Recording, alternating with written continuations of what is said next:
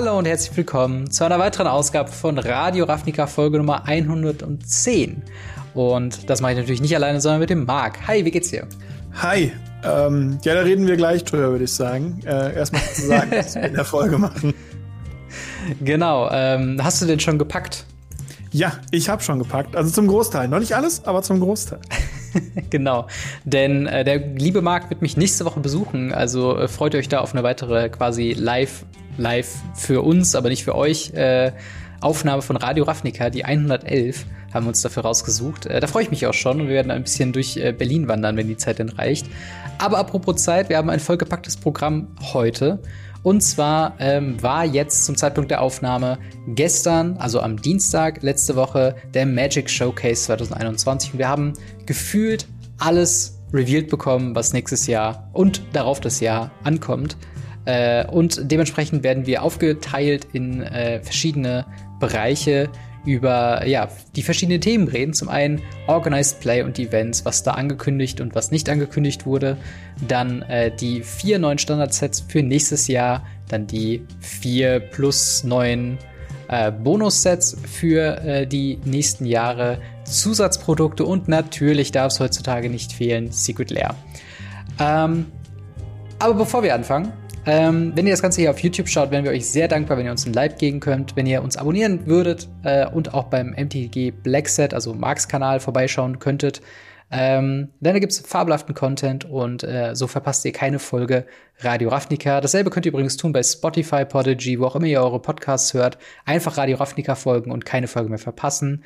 Positive Bewertungen sind dort auch sehr, sehr gerne gesehen. Und wenn ihr mit uns diskutieren wollt, in den Kontakt treten wollt und euch austauschen wollt über was auch immer, was in Magic äh, abgeht, kommt auf Twitter, kommt auf äh, Discord, auf unseren Discord-Kanal und diskutiert mit, seid dabei und stellt auch Fragen fürs Ask Us Anything, was wir heute wahrscheinlich mal nicht schaffen werden. Wenn, dann vielleicht eine Frage, aber auf jeden Fall nächste Woche wieder.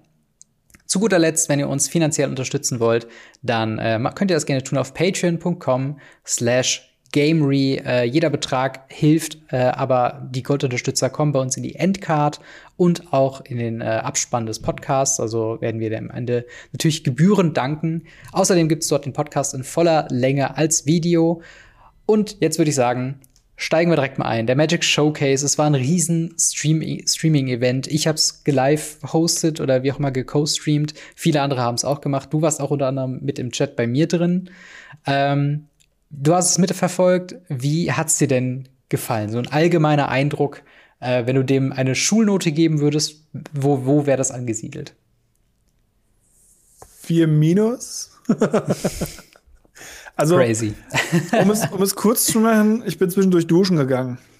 Mhm. Ähm, ich habe zwar eine Menge Reveals, aber nichts Relevantes verpasst, während ich geduscht habe. Ja.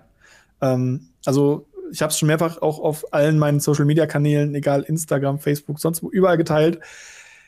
Ich fand es enttäuschend, weil es wurde ein riesengroßer Stream angekündigt. Der größte Stream ever, der größte Showcase mit allen Reveals. Und ähm, ja, die Sachen, die sie revealed haben, wir haben ja schon gesagt, die Sets, mhm. zwei von den Sets haben wir letztes, letzten Podcast schon drüber geredet und haben gesagt, hey, mhm. da kommt was. Die Zusatzprodukte haben mich überrascht, aber ich habe nichts davon gesehen. Ich habe keine Ahnung, was ich mir darunter vorstellen soll. Mhm. Ähm, es gab ein paar andere Überraschungen an sich. Der Punkt ist aber, mir fehlen halt, es, es gab keine Spoiler, es gab keine Karten. Sie haben das Schlimmste, das wird noch kommen, wir reden ja auch drüber über die Zusatzprodukte, da kommen ja auch Pioneer-Decks. Sie haben gesagt, mhm. hier sind Pioneer-Decks, hier ist was anderes. Und im Nachgang konnte man dann schauen, okay, was waren das denn überhaupt für Decklisten? Also es, ja. es fehlte Substanz. Ich habe es schön beschrieben mit, die haben halt mit Farbe in der Luft gewalt, weil sie keine Wand malen wollten. Mhm. Und das hat mir gefehlt. Der Stream war Entertainment, es waren Reveals halt, dass man sagen konnte, okay, krass, cool, da kommen neue Sets. Mhm. Aber für mich als Magic-Spieler fehlte da unendlich viel Substanz und Kartenpower, sag ich mal. Ähm, auch ja. die Sachen, die sie dann revealed haben als Karten, ähm, die waren dann erstens vier Stunden vorher schon bekannt, weil irgendeine japanische Werbung die schon gespoilert hatte. und naja, dann waren sie in der Werbung größer als das, was sie im offiziellen Wizard Reveal Stream waren. Die Karten waren so klein, die konntest du fast gar nicht dir angucken. Also, mhm wenn ich gewusst hätte, wie der Stream wäre, hätte ich mir den Artikel durchgelesen und nicht den Stream live geschaut. Ja. Das ist halt bei mir. Ich weiß, bei dir waren äh, äh auch ein bisschen gemischte Gefühle, aber ja, man hat es im ja, Stream also, gesehen. Genau, also ich war ein bisschen äh, immer hin und her gerissen. Klar gab es auch Ankündigungen, die mir jetzt nicht so gefallen hat, aber im ganz, Groben und Ganzen hat es mich sehr daran erinnert. Das habe ich, glaube ich, schon letzte Woche gesagt in unseren Erwartungen.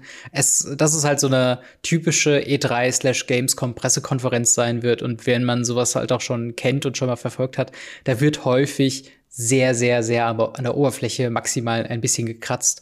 Und äh, dementsprechend war meine Erwartungshaltung auch da jetzt nicht so hoch. Ich habe jetzt nicht wirklich erwartet, viele Previews zu sehen und gleichzeitig muss ich sagen, ich habe es auch ein bisschen gehofft für den Podcast, dass wir jetzt nicht direkt die Preview-Season hinten anwerfen. ja, das stimmt. Äh, hätte ja auch gut sein können, dass die ersten zehn, äh, weiß nicht, äh, Midnight Hunt äh, Previews mit drin sind.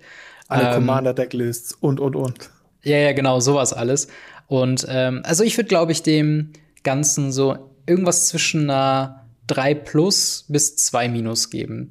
Weil ich fand es halt äh, vom, vom, also sie haben sich schon viel Mühe gegeben und damit ja, meine ich jetzt nicht Fall. nur unbedingt die, äh, den Livestream selbst, also den, ähm, das, das Event, das aufgezeichnete Event, äh, jetzt nicht nur alleine, sondern halt auch eben nachher der, der Weekly MTG QA-Stream.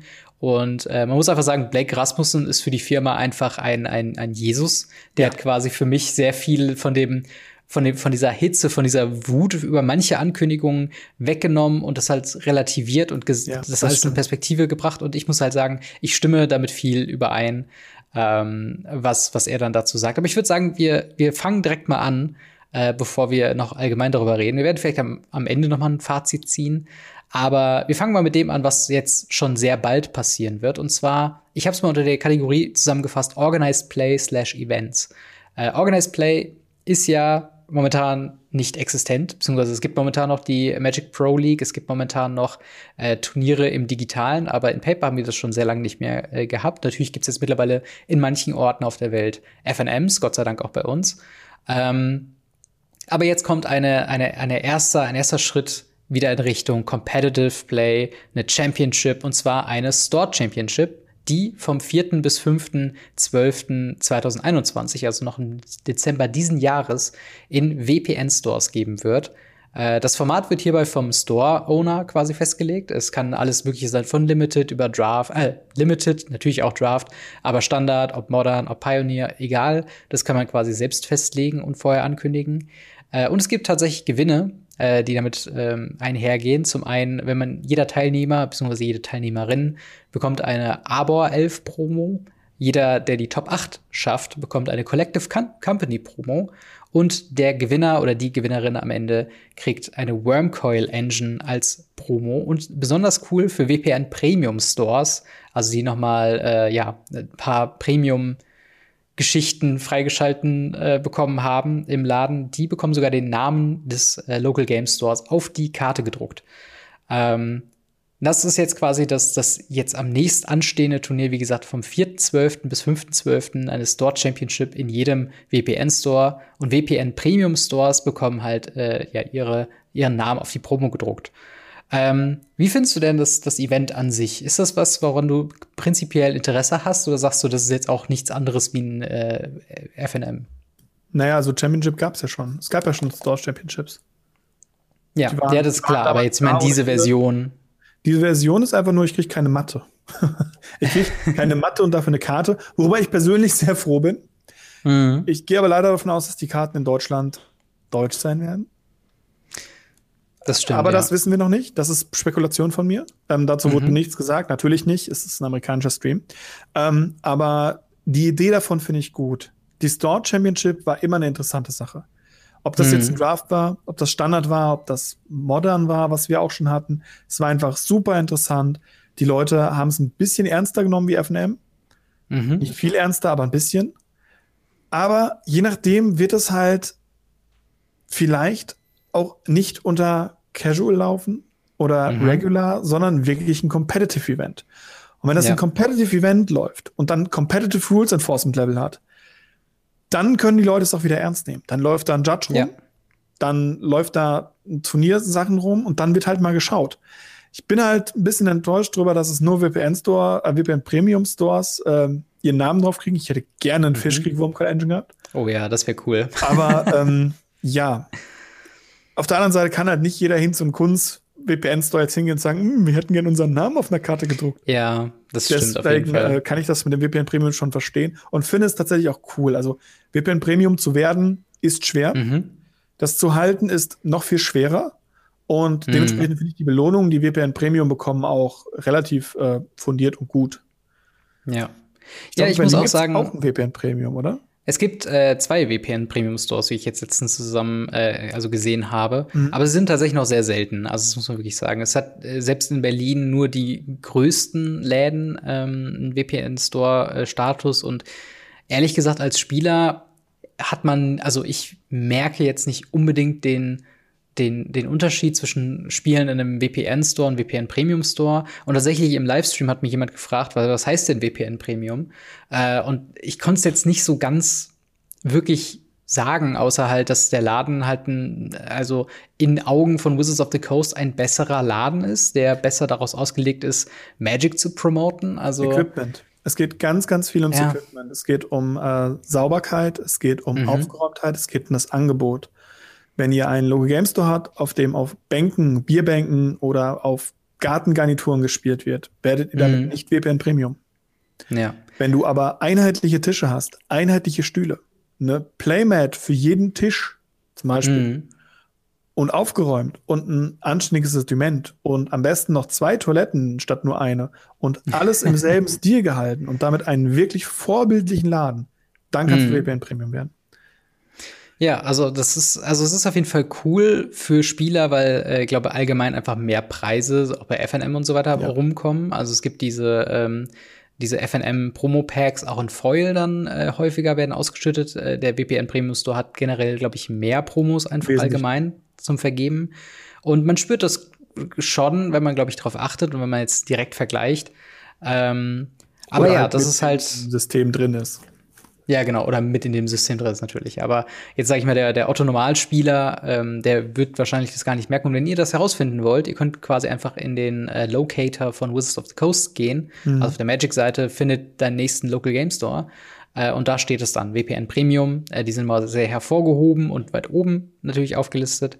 Äh, und ja, es ist halt, ähm, wenn das wichtig für euch ist. Ne? Ich meine, auf der anderen Seite, wenn man schon googeln muss oder nachschauen muss, ob der Laden, wo man spielt, VPN Premium Store ist, dann ist einem vielleicht auch nicht so ganz wichtig, ob auf der Wormcoil Engine der Name des Ladens draufsteht.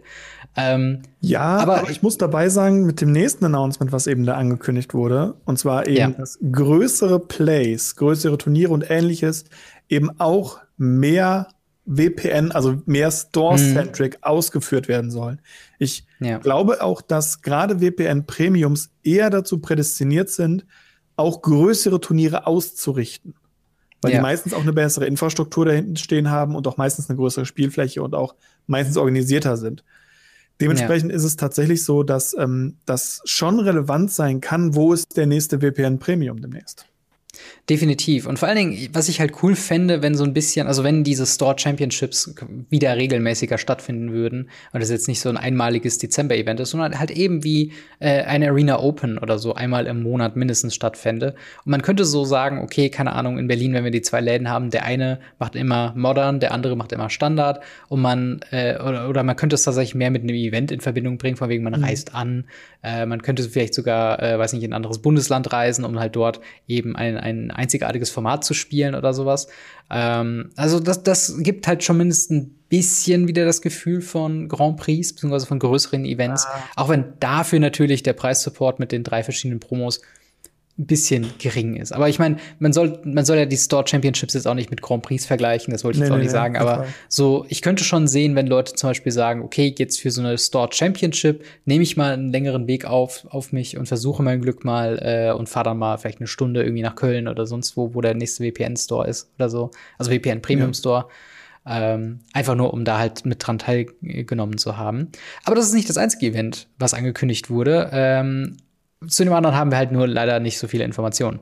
Äh, und zwar sind das Commander Parties. Das werden äh, ja Events sein, wo hauptsächlich Commander gespielt werden und es soll eine Art von, ja, wie soll ich sagen, ähm, Story, äh, also man soll in, in, Fraktionen reinspringen und man soll eine Story äh, erfahren durch Commander-Spiel. Ähm, und es wurde schon irgendwie angekündigt, als es um Innistrad ging, ich, also ich kann mir nicht wirklich vorstellen, ähm, ja, was sich darinter verbirgt, außer dass ich halt also ich, ich weiß nicht ganz genau, worauf sie hinaus wollen, ehrlich gesagt. Also es wird neue Promokarten auf jeden Fall geben und es wird eine einzigartige Erfahrung in äh, einem lokalen VPN Premium Store. Also das wird wiederum eine VPN Premium Only Geschichte sein. Ähm, aber ja, was, was stellst du dir denn darunter vor? Ähm, ich bin ja schon etwas länger bei Magic dabei. Ich kenne Pre-Release-Partys noch so, dass zum Beispiel äh, Dragon's Maze, bestes Beispiel, jeder, du kamst dahin, hast dir eine Gilde ausgesucht, dann hast du einen Button bekommen für deine Gilde. Mhm. Und jeden Sieg, den du in deinem ähm, Pre-Release-Spielen errungen hast, hat deine Gilde im Magic Maze, äh, nicht im Magic Maze, im, im Dragon's Maze Race mhm. einen Schritt nach vorne gebracht. Mhm, das heißt, verstehe. du und deine Gilde haben drei Runner an den Start gebracht, also drei Pre-Release-Spieler. Und der Runner, der am besten durchgekommen ist, also am weitesten gekommen ist, hat was oben drauf bekommen. Und wenn du es ganz durchgeschafft hast, hast du sogar noch einen Bonus oben drauf bekommen. Genauso mhm. ganz lang gezogen, habe ich auch elendig viele Videos zu gemacht, diese Teros ähm, PvE-Decks, sage ich mal, also Defeat the Hydra, Defeat the God, Defeat the Horde, mhm. die halt bei dem ersten Teros gemacht wurden. Du hast zum Pre-Release einen Helden bekommen den du in einem weiteren Event aufleveln konntest, um ihn dann im dritten Event gegen ihn dieses PvE-Deck spielen zu lassen.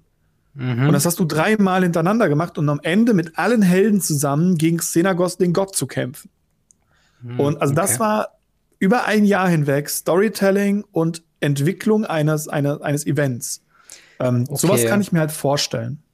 Ja, also, also klingt cool, ja. Ähm, Wäre jetzt aber nicht das erste, was ich mir gewünscht hätte unter einer Commander-Party, äh, ehrlich gesagt, weil ich halt schon Commander so ein bisschen verstehe, dass die Leute halt ihre eigenen Decks mitbringen und jetzt nicht unbedingt äh, jetzt in Anführungszeichen gezwungen werden, für sowas halt nochmal ein neues Deck zu kaufen. Also es gibt ja auch so, ja, äh, also ein paar ja Local Game Stores. Bitte? Das war jetzt nur Beispiel, dass es beides bei Pre-Release-Events so. war. Ähm, du kannst okay. natürlich auch mit deinem eigenen Deck hinkommen. Es gab ja auch eigene Events. Ja.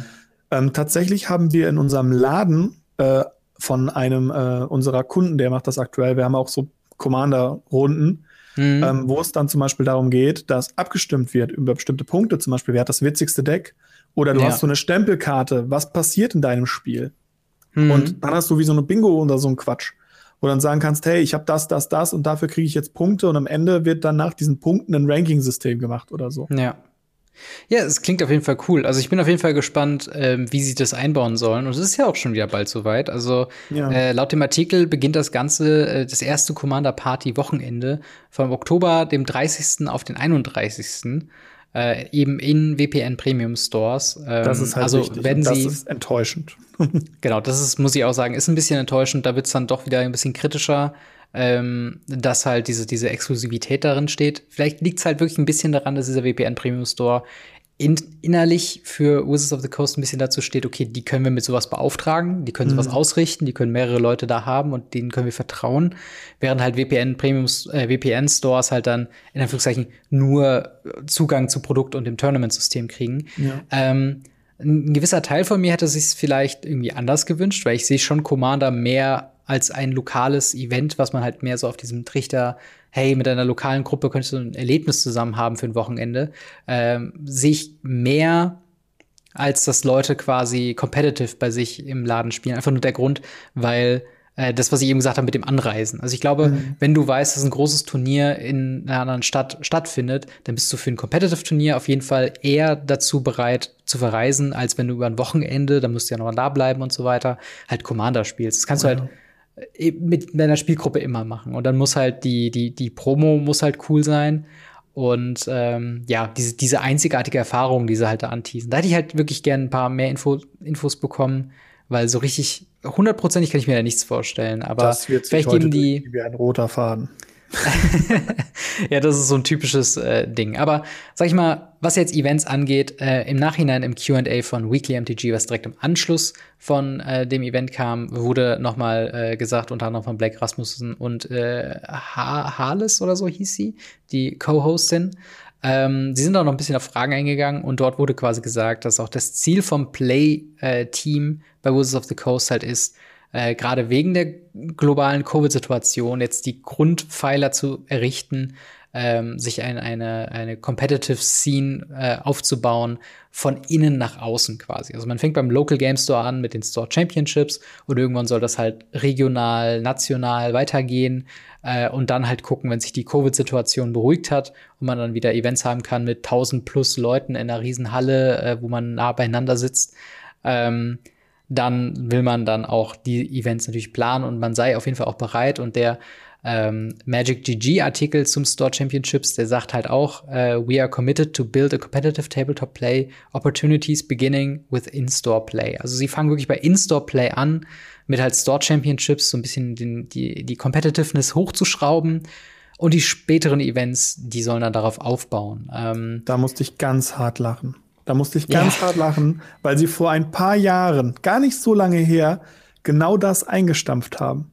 Sie haben PTQs, RPTQs, mhm. PPTQs, alles eingestampft. Es ging ja. nicht mehr. Sie haben alles von den Local Games Stores weggezogen und auf Arena geschoben.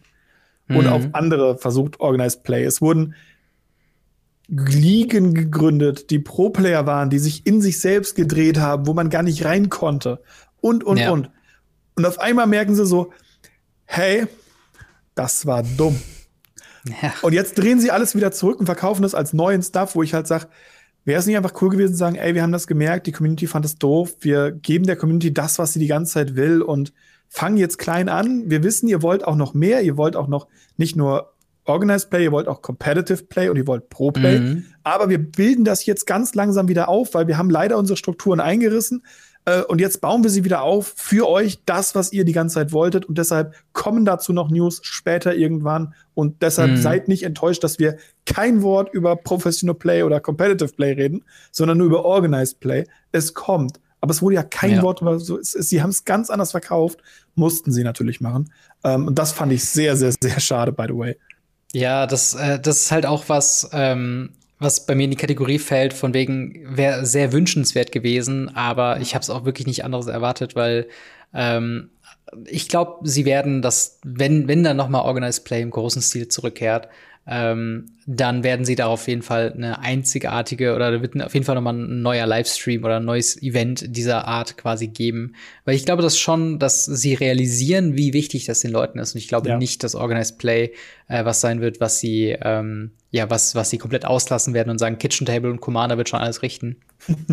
ähm, ich, also, ne, ich bin wirklich froh über die Store Championships und ich finde es cool, dass es so der erste Schritt ist, aber man muss auch leider wirklich zugeben, und das ist halt ein Punkt, äh, den man einfach nicht momentan verschweigen können, jetzt halt eine Ankündigung zu machen von einem Event äh, und alle Leute zu hypen von einem Grand Prix ähnlichen oder Pro Tour ähnlichen System, mhm. um dann das alles abzusagen, weil Covid gerade wieder äh, zurückkommt. Es ja. ist halt ist halt eine schwierige Situation, wo ich auch verstehe, dass dem Play Design Team so ein bisschen ähm, oder dem Play Team da halt die Hände irgendwo gebunden sind und ja, dass man gerade jetzt nicht viel planen kann. Und das ist halt ein Punkt, ähm, ich, ich bin auf jeden Fall voll und ganz bei dir, dass dieses, äh, dieses Pro-Tour-System einzureißen, ist einfach kompletter Quatsch gewesen. Und ich finde, Arena hätte sich da super rein integriert, aber es ist jetzt nicht mhm. was, wofür man Arena, also ne, Arena war es nicht wert, das niederzureißen und dann ein Arena-zentrisches äh, Competitive-System aufzubauen. Ähm, das würde ich auf jeden Fall unterschreiben. Ähm, und die, also ich meine, man sieht es ja auch zum Beispiel bei Flash and Blood, äh, die ja jetzt ihr äh, eigenes Competitive-System oh, ja. aufgebaut haben und das einfach auch Proto genannt haben, was eigentlich schon der Hint ist, so von wegen, ah oh ja, ihr wollt es nicht mehr, wir, wir schnappen uns das mal und machen unser eigenes Ding draus und äh, die Leute checken das sofort, rennt, was es ist. Das rennt ohne Ende. Das ist ja. immens, dieses System, was sie aufgebaut haben. Für so ein kleines, kleines Spiel mhm. ist das immens und daran sieht man, glaube ich, auch, dass, dass, dass die Leute das haben wollen, dass das wichtig für ein Spiel ist. Und das wird mhm. Wizards nicht verborgen bleiben. Das wird keinem anderen Kartenspielhersteller verborgen bleiben, wie wichtig Organized Play und nicht nur Organized Play in einem Store auf, auf regular Basis, mhm. sondern auch Competitive und Professional Play, wie wichtig das ja. ist. Und ich glaube, das wird jetzt noch mal groß den Leuten vor Augen geführt. Deswegen, ähm, auch wenn sie Absolut. nichts angekündigt haben, ich gebe euch Brief und Siegel drauf, es wird wiederkommen. Ähm, dass sie nichts darüber gesagt haben, ist halt wirklich dem geschuldet, was, was du ja auch schon gesagt hast. Hm. Sie, sie, können jetzt nicht wieder was versprechen, wieder das nicht halten. Das haben sie zu oft schon gemacht. Ähm, ja. Aber was halt wichtig gewesen wäre, wäre zumindest sagen, ja, wir vergessen das nicht. Dieser eine Satz hätte hunderte Tweets auf, auf, auf, auf äh, äh, Twitter einfach gelöscht. Einfach wäre ja. nie da gewesen. Ja, das stimmt. Es, es müsste, hätte ein größerer Fokus sein müssen, was natürlich in, der, in dem Art von Event, was es halt eben war, und das war halt eben ein Promo-Event, halt eben leider keinen Platz hat. Äh, was riesenschade ist, aber irgendwo nachvollziehbar. Und ich finde halt die Aussagen, die halt im Raum stehen, dass halt sie wirklich dran arbeiten, dass momentan halt wirklich äh, kein, also wenn jetzt Covid morgen vorbei wäre, wäre, glaube ich, die Arbeit daran deutlich verschnellert worden. Aber es ist halt nun mal nicht so. Momentan haben wir wieder die Tendenz, dass die Zahlen steigen und das halt eben auch auf einer globalen Basis. Und oftmals sehen wir ja auch nur Amerika und äh, mhm. Europa, wie es in Asien aussieht, das sieht dann immer ganz anders aus. Also es ist halt wirklich noch immer ein Problem und ich weiß, es nervt und ich bin da auch voll und ganz bei, dass sobald es möglich und sicher ist, will ich das auf jeden Fall wieder zurückhaben. Momentan, so wie es ist, nehme ich die äh, Store Championships erstmal ja, und freue mich für, auf den Rest. Ähm, aber ja, ich würde sagen, wir gehen damit mal weiter zu den, äh, in Anführungszeichen, Hauptreleases. Äh, heißt die vier Standardsets, die im äh, ja in Zukunft auf uns warten. Äh, nach den vier Quartalen unterschieden äh, haben wir quasi, das ist das nächste Set, was rauskommen wird, nach Crimson Vow, wir springen direkt mal rein, ist wir haben es schon befürchtet und es wurde auch schon vorher geleakt. Kamigawa Neon Dynasty im ersten Quartal 2022 mit so einer Cyberpunk-esken Shadowrun slash asiatisch inspirierten Welt im futuristischen Setting. Also sehr viele Neonröhren, sehr viel Blau, sehr viel Pink, sehr viel Cyborg Ninja, sehr viel äh, futuristisch, Steampunk-mäßig. Ähm, wir haben ein paar Artworks gesehen, äh, beziehungsweise ja doch zwei. Und ähm, ja, wie ist denn, wie ist denn dein erster Eindruck von, von Neon Dynasty? Ist Kamigawa was, äh, wo du Bock drauf hast, wieder zurückzukehren? Also, was sich jetzt durchziehen wird, das muss ich einmal ganz kurz, mit dir habe ich ja schon drüber geredet, einmal ja, ganz kurz mit dir sagen es wird sich durchziehen, dass ich drüber meckern werde, dass ich nicht genug Informationen bekommen habe, weil es mhm. eben ein Promo-Event war. Und ähm, wenn ich das beiseite lasse, es waren wunderschöne Artworks. Ich liebe mhm. Kamigawa. Ähm, Cyberpunk ist okay für mich, also komme ich mit klar. Wenn eine Welt in Cyberpunk gehen sollte, dann Kamigawa. Und ähm, ja, solange sie Ninjas printen, bin ich glücklich. Also ohne ja. Frage. Ich finde, es, es, ist eine großartige Idee. Es ist ein cooles Set dafür und ich freue mich immens darauf. Mhm. Ich hätte mhm. nur wieder mal gerne mehr Informationen gehabt. Irgendwas. Klar. Und es wäre nur gewesen so, hey, übrigens, wir haben hier auch noch Ninjas und äh, oder wir haben eine Fähigkeit oder so. Das Einzige, was ja. sie angekündigt haben, ist, ja, der Herrscher in 2000 Jahren, den dürfte euch bekannt vorkommen. Noch nicht mal nah, nichts, gar nichts. und das muss ich sagen, das ist halt, das sind Announcements für Announcements für Announcements und mhm. das ist das, was mich den Stream gekillt hat. Aber ich, ja. ich glaube, also Kamigawa finde ich geil, habe ich Bock drauf. Ähm, ich weiß nicht, bei dir, Cyberpunk, habe ich noch nie wirklich so nachgefragt. Ist Cyberpunk was für dich? Also Cyberpunk, äh, ich, ich finde den, den, die Art Richtung schon sehr interessant und sehr geil. Äh, ich habe jetzt so selbst noch nichts gespielt in die Richtung, was mir die Welt ein bisschen erklärt. Aber ich habe weder Shadowrun gespielt noch äh, Cyberpunk äh, 2000. Ich weiß nicht, wie das Spiel heißt, was so broken war. Ähm, das habe ich alles leider nicht gespielt. Äh, ich mag die Ästhetik. Ich habe schon viele, sag ich mal, gerade Animes und äh, sehr viele Filme, die in dieser Richtung äh, sind, äh, sehr sehr genossen. Ähm, eine Frage, die ich direkt wieder zurückschicken kann. Äh, es gab einen riesen Aufschrei damals, als Godzilla-Karten zum ersten Mal rauskamen, von wegen, oh, da ist ja ein Helikopter auf einer Magic-Karte. Jetzt haben wir hier Hightech ähm, Delight in, in einem Magic-Set auf Kamigawa. Bricht das für dich so ein bisschen die Fantasy-Immersion oder findest du es äh, problematisch? Nee, überhaupt nicht. Also in einer Welt, wo ich äh, mit riesigen Metallroboter-Golems spielen kann, hm. die halt auch durch Luft, Liebe und Freundlichkeit laufen. natürlich. Äh, und Magie, natürlich Magie. Ja. Das hat nichts mit Öl oder, oder diese Schornsteine da oben. Da kommt schwarze Magie raus. Das ist kein Schornstein, mhm. wo, wo ein Motor drin ist. Nein, nein. Wir haben das seit Jahren, seit Jahrzehnten. Ähm, auch ein Helikopter wär, war für mich vollkommen okay, weil wir hatten schon fliegende Dinge. Allein Mirrodin war sehr, sehr nah dran. Oder halt die ganzen mhm. alten Artefakte. Das waren Maschinen. Mhm. Und ähm, Gut, jetzt ist es Cyber. Das heißt, es ist ein bisschen mehr Richtung Elektrizität, ein bisschen mehr Quickie, Bunti, Blinky. Ich finde, das bricht's überhaupt nicht. Auch Cyberpunk mhm. ist eine Art von Fantasy-Universum. Da habe ich echt Bock drauf, tatsächlich. Ja, also ich, ich habe auch mega Bock drauf und äh, es wird wahrscheinlich, ähm, bei mir ist, glaube ich, immer der, der Unterschied dann da, wenn ich die Karten in der Hand habe und wenn ich dann mal sehe, ah, mhm. okay, jetzt habe ich hier, keine Ahnung, ähm, Hightech Cyber Katana als Equipment in meinem äh, Mittelalter Nightstack oder so drin und einfach nur weil es eine gute Karte ist und ich bin mal wirklich gespannt, ob das das Feeling bei mir irgendwie verändert.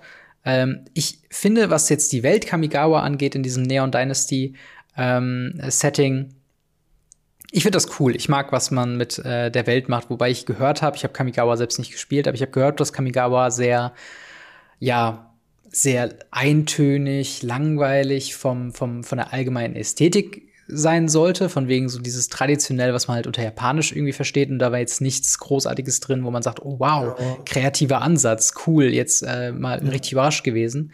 Und da finde ich halt, ähm, sowas in einem Magic-Set allein zu sehen, ist halt schon mal echt was krasses, ja. was anderes. Und ich bin gespannt, weil auch Cyberpunk sich ja immer anbietet für Sozialkritik, für äh, Kon äh, Konsumkritik, ironischerweise. Ähm, bin ich mal gespannt, was sie daraus machen. Ob dann, ähm, ja, ob es da eine, eine kohärente Story gibt, die irgendwie noch zu verbinden ist mit Kaltheim und Strixhaven oder äh, ob es allein die Story in dem Set alleine irgendwie irgendwas Cooles hat, ähm, was dazu passt. Ähm, ja.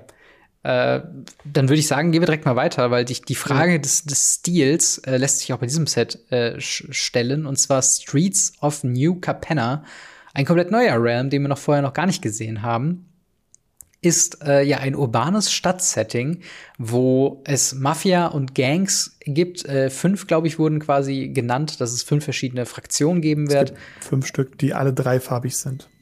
Genau. Ah ja, cool. Das, äh, das habe ich tatsächlich noch nicht äh, erfahren. Aber gut, dreifarbige. tatsächlich drin.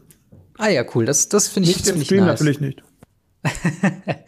ähm, genau, aber halt wie gesagt diese diese äh, fünf dreifarbigen äh, Fraktionen bzw. Gangs, die von Dämonen geleitet werden, das ich ziemlich cool finde. Und wir haben ein Bild gesehen was mir schon diesen Flavor so ein bisschen verkauft hat. Denn auch da würde ich sagen, okay, ich habe erst gedacht, so, okay, urbanes Stadtsetting, jetzt kommt irgendwie was, äh, das New York von heute oder so und dachte so, oh, ich weiß nicht, ob ich das so cool finde.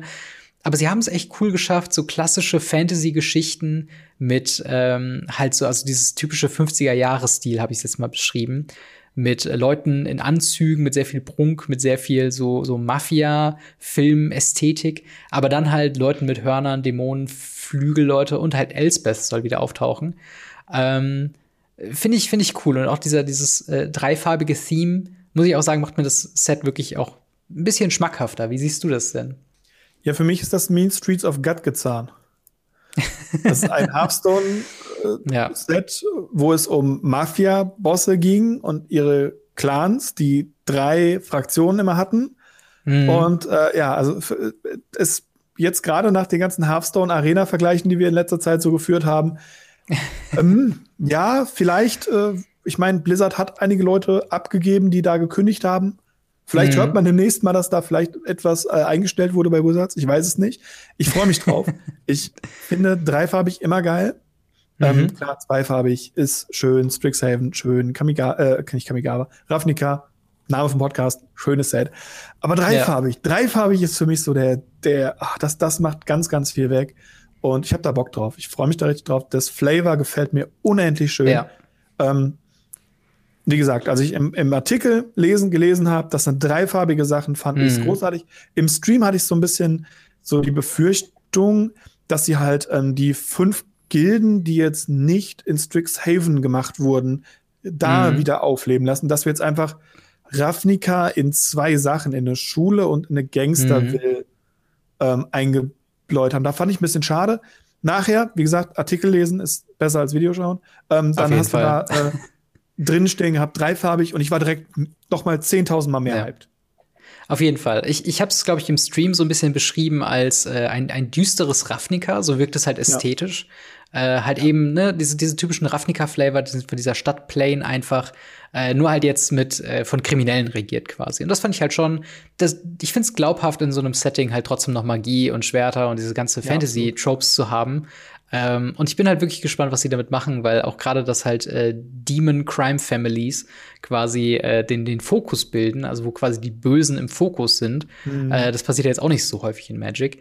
Äh, und dementsprechend bin ich mal, bin ich mal wirklich gespannt, was sie damit machen. Also klingt ziemlich, ziemlich cool. Ich bin gespannt, sagen. ob sie irgendwo eine Tommy Gun verstecken. das wäre geil.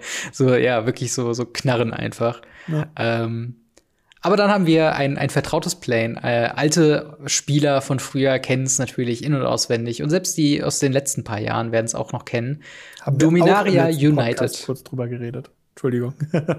äh, haben wir? Ja, ganz am Ende haben wir noch drüber geredet, dass ja auch das Set sein Ach so, könnte. Die Erwartungen, dass du das besonders genau. cool fändest, wenn es das wäre. War ja. Das stimmt.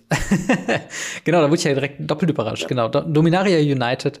Äh, wir kehren quasi noch mal zurück nach unserem letzten ähm, ja, nach unserem letzten Besuch in Dominaria. Und äh, es ist diesmal quasi, dass alle Fraktionen irgendwie Frieden geschlossen haben, ist, glaube ich, die Plotline. Oder zumindest, dass man die verfeindeten Fraktionen kommen sich etwas näher und vereinen sich dort quasi. Und das mhm. Ganze wird äh, ja das Anfangsevent sein oder die Anfangszeit von der 30-jährigen äh, Anniversary zu Magic the Gathering, was auch krass ist. 30 Jahre gibt's dieses Kartenspiel einfach schon. Ähm, und hier haben wir ganz klassische High Fantasy Magic Setting. Hier werden äh, Charaktere auftauchen. Wahrscheinlich wird wieder eine Weatherlight kommen.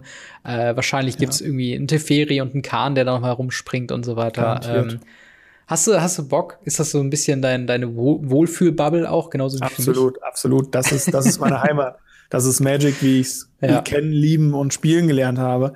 Ähm, natürlich trotzdem weiter kamen danach die Planes, aber meine erste Zeit habe ich nur auf Dominaria, ohne es zu wissen natürlich, nur auf Dominaria ja. verbracht.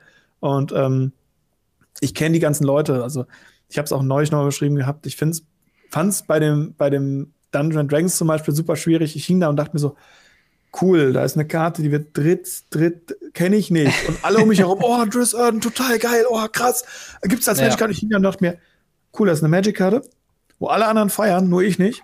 Das finde ich uncool. Wenn ich aber so, so einen ja. Kahn habe, dann kann ich feiern und sagen, oh, voll geil, Kahn. Und alle um mich herum, die halt nichts mit Magic tun, dann gucke ich an so, was ist das denn für einer? Und, und das finde ich gut.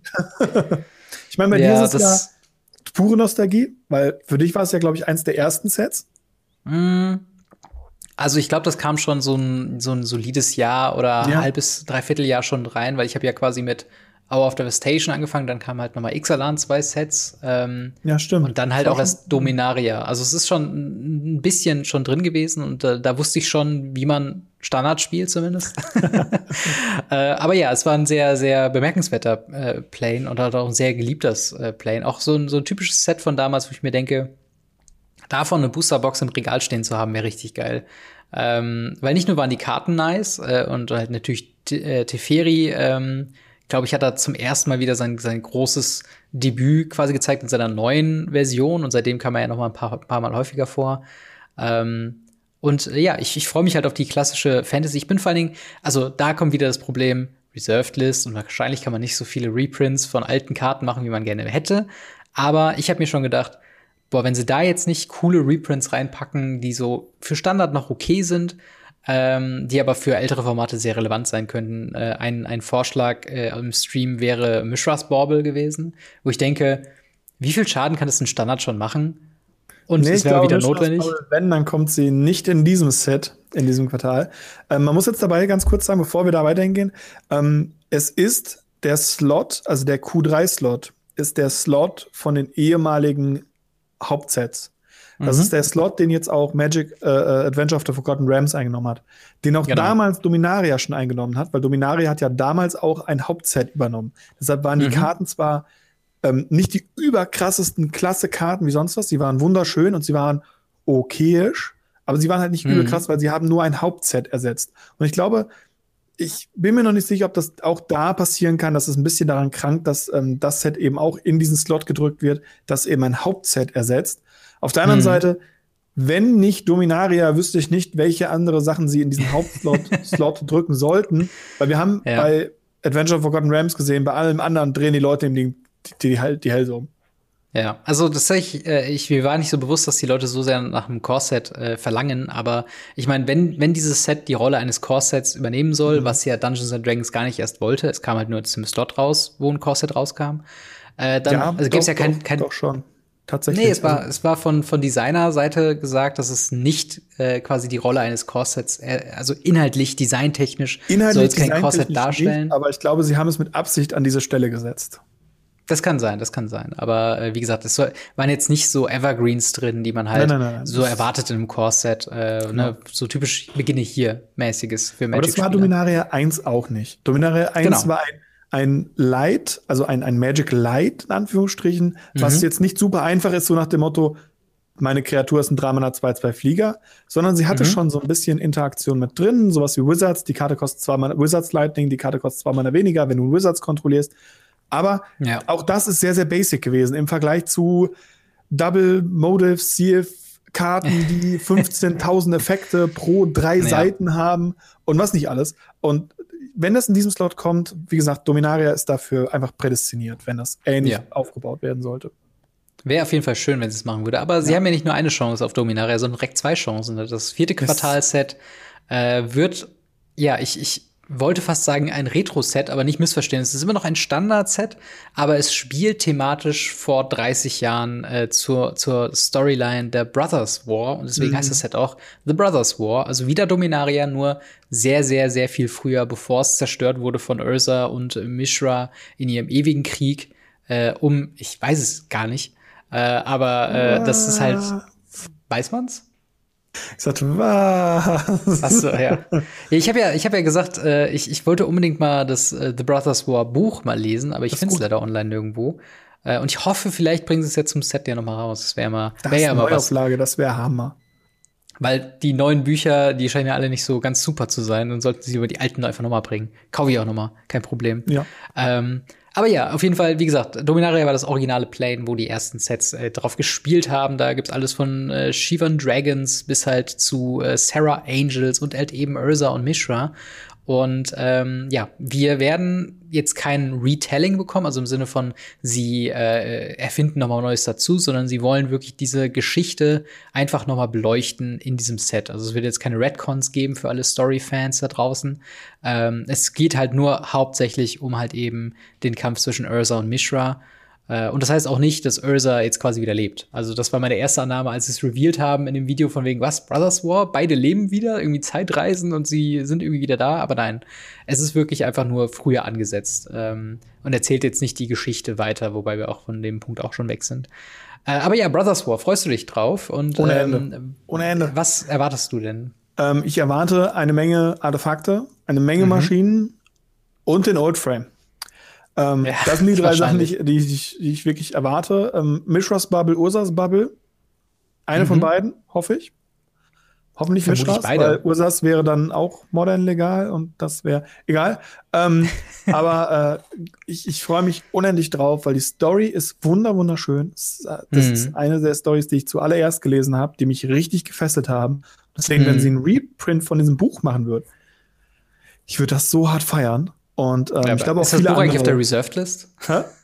ist das Buch eigentlich auf der Reserved List? Äh, ich, ich, gefühlt sind alle Bücher auf der Reserved List, weil ja, genau. sie haben schon Ewigkeiten einfach auch das Mirodin-Bücher, die Kamigawa-Bücher, sie hätten die lange als Neuauflage mal drucken können, aber ja. gefühlt sind die alle auf der Reserved List und mittlerweile teilweise echt teuer.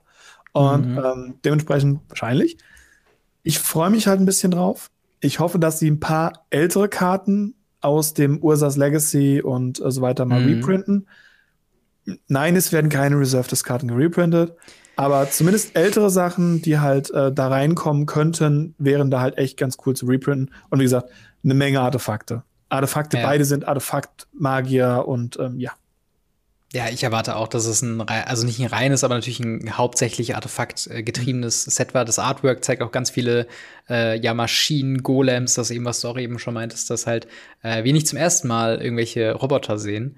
Ähm, und ich bin auf jeden Fall auch gespannt, was es damit auf sich hat. Und ich freue mich vor allem diese Story dann halt eben mit neuen Artworks, mit neuen ähm, ja, grafischen Darstellungen und halt eben Dominaria gerade im kompletten Kontrast zu dem zu sehen, wie es halt ein Set vorher war. Ähm, ja, ich, ich bin mal gespannt, wie diese Sets halt eben sein werden. Aber ich bin von der, von der Auswahl zumindest klar. Wir haben jetzt drei von vier sind Planes, die wir schon besucht haben. Aber ich finde, ähm, also es gibt jetzt keins, wo ich mir denke, so, nee, habe ich jetzt erstmal keinen Bock drauf. Also kein ja. typisches wie bei Strixhaven, wo es damals angekündigt wurde, okay, äh, das ist Harry Potter das Set. Also sowas habe ich jetzt nicht. Äh, und ich finde alle Sets eigentlich ziemlich cool. Ja, ich auch. Also ich freue mich drauf. Ähm, die Standardsachen sehen sehr, sehr cool aus. Ich kann mir bei allem was vorstellen. Mhm. Ich gehe mir davon aus, sie gehen in eine völlig andere Richtung wie das, was wir uns vorstellen. Und am Ende wird es dann doch wieder was ganz anderes. Aber so von den, von den Ankündigungen der Ankündigungen finde ich es großartig und freue mich tatsächlich auf die Standard-Sets und zwar auf alle vier. Und ich kann mir unter allen vier was vorstellen, was ich seit Jahren nicht konnte.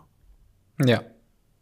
Auf jeden Fall. Und ich würde sagen, wir gehen dann direkt mal weiter äh, zu den oh, nächsten yes. äh, Block-Sets. Und zwar es wurden auch viele Zusatzsets angekündigt äh, bei dem Magic Showcase 2021 und wir fangen direkt mal an äh, mit einem Set, womit ich überhaupt nicht gerechnet habe, was ich auch nicht wusste, ob das schon geleakt wurde oder nicht. Und zwar ein neues Unset, hm. Äh, was wir auch schon seit langer, langer Zeit nicht mehr hatten, und zwar mit dem Namen Unfinity. Es ähm, wird wieder ein Silver-Bordered-Set werden, also heißt, äh, alle Karten aus diesem Set sind weder Standard noch Modern noch Legacy noch irgendwas legal, können allerdings in manchen äh, Commander-Gruppen ein paar Mal in Decks vorkommen und das ist auch sehr lustig eigentlich immer. Äh, man kann es draften, es ist hauptsächlich zum Draft gedacht, äh, zumindest war es ursprünglich mal. Äh, so, dann kam halt Unstable raus, was so eine, ja, Magic the Gathering Brettspielbox war mit mhm. fünf Silver Border Decks. Das könnte man damit wahrscheinlich auch ein bisschen aufspeisen oder die hast du auch mal Decks gereviewt, oder?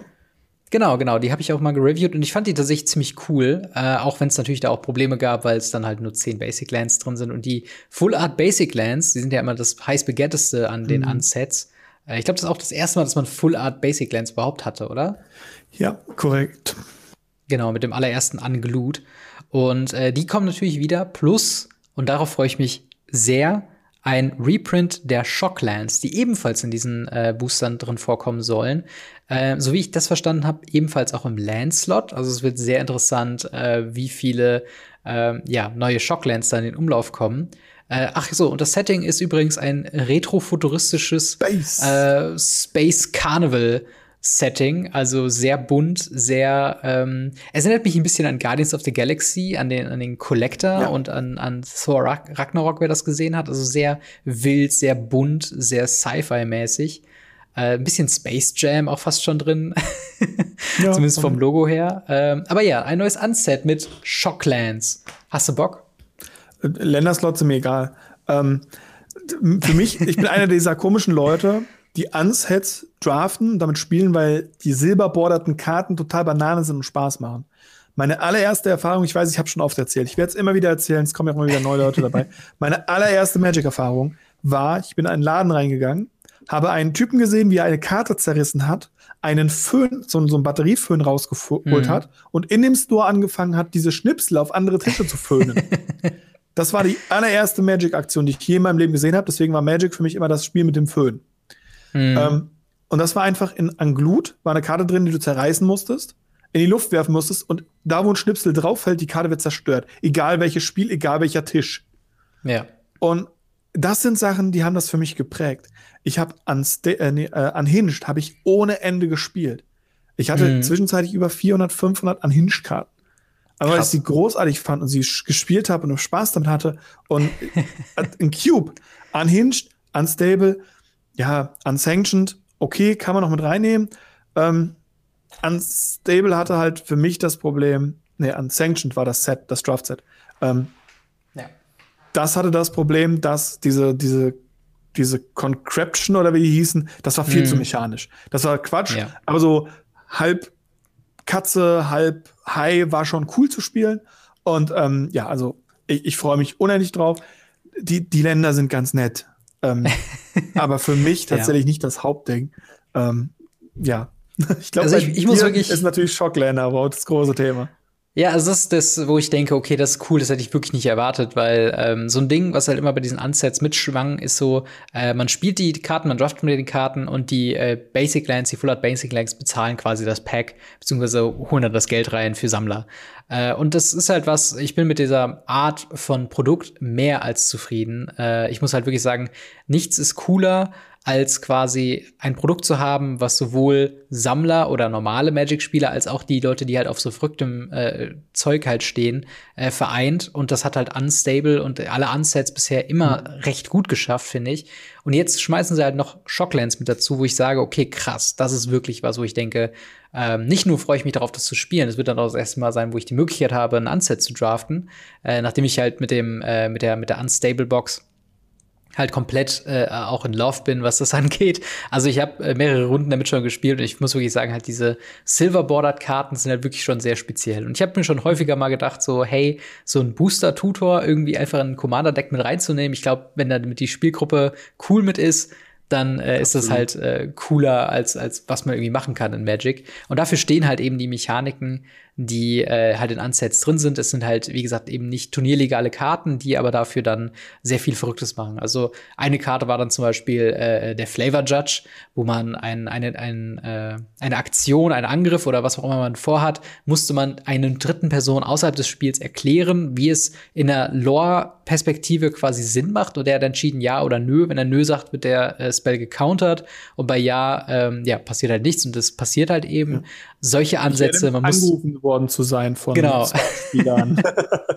ja, ich habe dich, ich habe dich auf jeden Fall mehrmals schon angerufen deswegen und äh, mhm. äh, genau spiel eine ein Subgame von Magic the Gathering unter dem Tisch mhm. äh, und solche Sachen halt, wo man halt äh, ja, wo man einfach ein bisschen äh, kreativ herausgefordert wird und da freue ich ja. mich sehr sehr drauf, dass das rauskommt. Ich mag auch den ja. Stil der wirkt ziemlich bubbly und, und sehr, sehr funny einfach. Genau das, was ich von einem Unset haben möchte.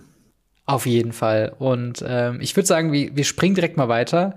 Ein, ein Set, womit ich nicht gerechnet habe und mit einem mal wieder unendlich langen Namen, denn es ist mal wieder Dungeons and Dragons drin. Und zwar Dungeons and Dragons Battle for Baldur's Gate Commander Legends. Äh, wird ein neues Commanders Legends Produkt, ähm, wo ich mir nicht bewusst war, dass das eine Serie ist, oder? Hast Doch. du mit sowas in der Art gerechnet? Absolut. Also ich habe mit Commander Legends 2 gerechnet, ohne Ende. Mhm. Ähm, super wichtiges Set, weil Commander Legends 1 ist eingeschlagen wie eine Bombe. Ja. Es ist ein für Spieler großartiges Set gewesen. Es ist ein für Drafter großartiges Set gewesen, weil es Commander Draft hatte. Mhm. Und es ist auch, ich weiß, das ist die unbeliebteste Gruppe, aber es ist auch für Investoren eine großartige Sache gewesen, weil die Karten da draus so gut waren, weil die mhm. Booster mhm. so cool waren, weil das Setting so cool war die Edged Foil daraus waren die einzigen bisherigen Edged Foils, die irgendwie einigermaßen okay aussahen.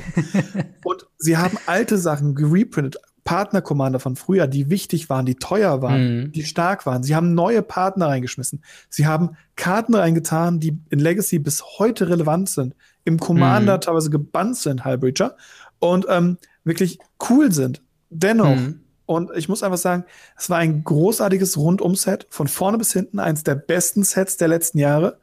Mhm. Warum da jetzt ein Dungeon Dragons Theme drauf muss? Also ich, ich muss sagen, ich glaube, ähm, ich finde Dungeons and Dragons ist ein recht gutes Fit für ja. Commander. Ähm, einfach nur, weil eine, eine Dungeons and Dragons Playgroup oder sagen wir mal eine Pen and Paper Playgroup im Allgemeinen und eine Commander Playgroup recht ähnlich funktionieren im Sinne von, wie man sich abspricht, dass es halt ein Kitchen Table Ding ist, dass man halt das zu Hause spielt mit Freunden und so. Und ich glaube schon, dass das irgendwo thematisch zumindest zusammenpasst. Ähm, ja. Ich muss auch sagen, ich habe nicht damit gerechnet, dass wir noch mal ein Dungeons and Dragons Set finden.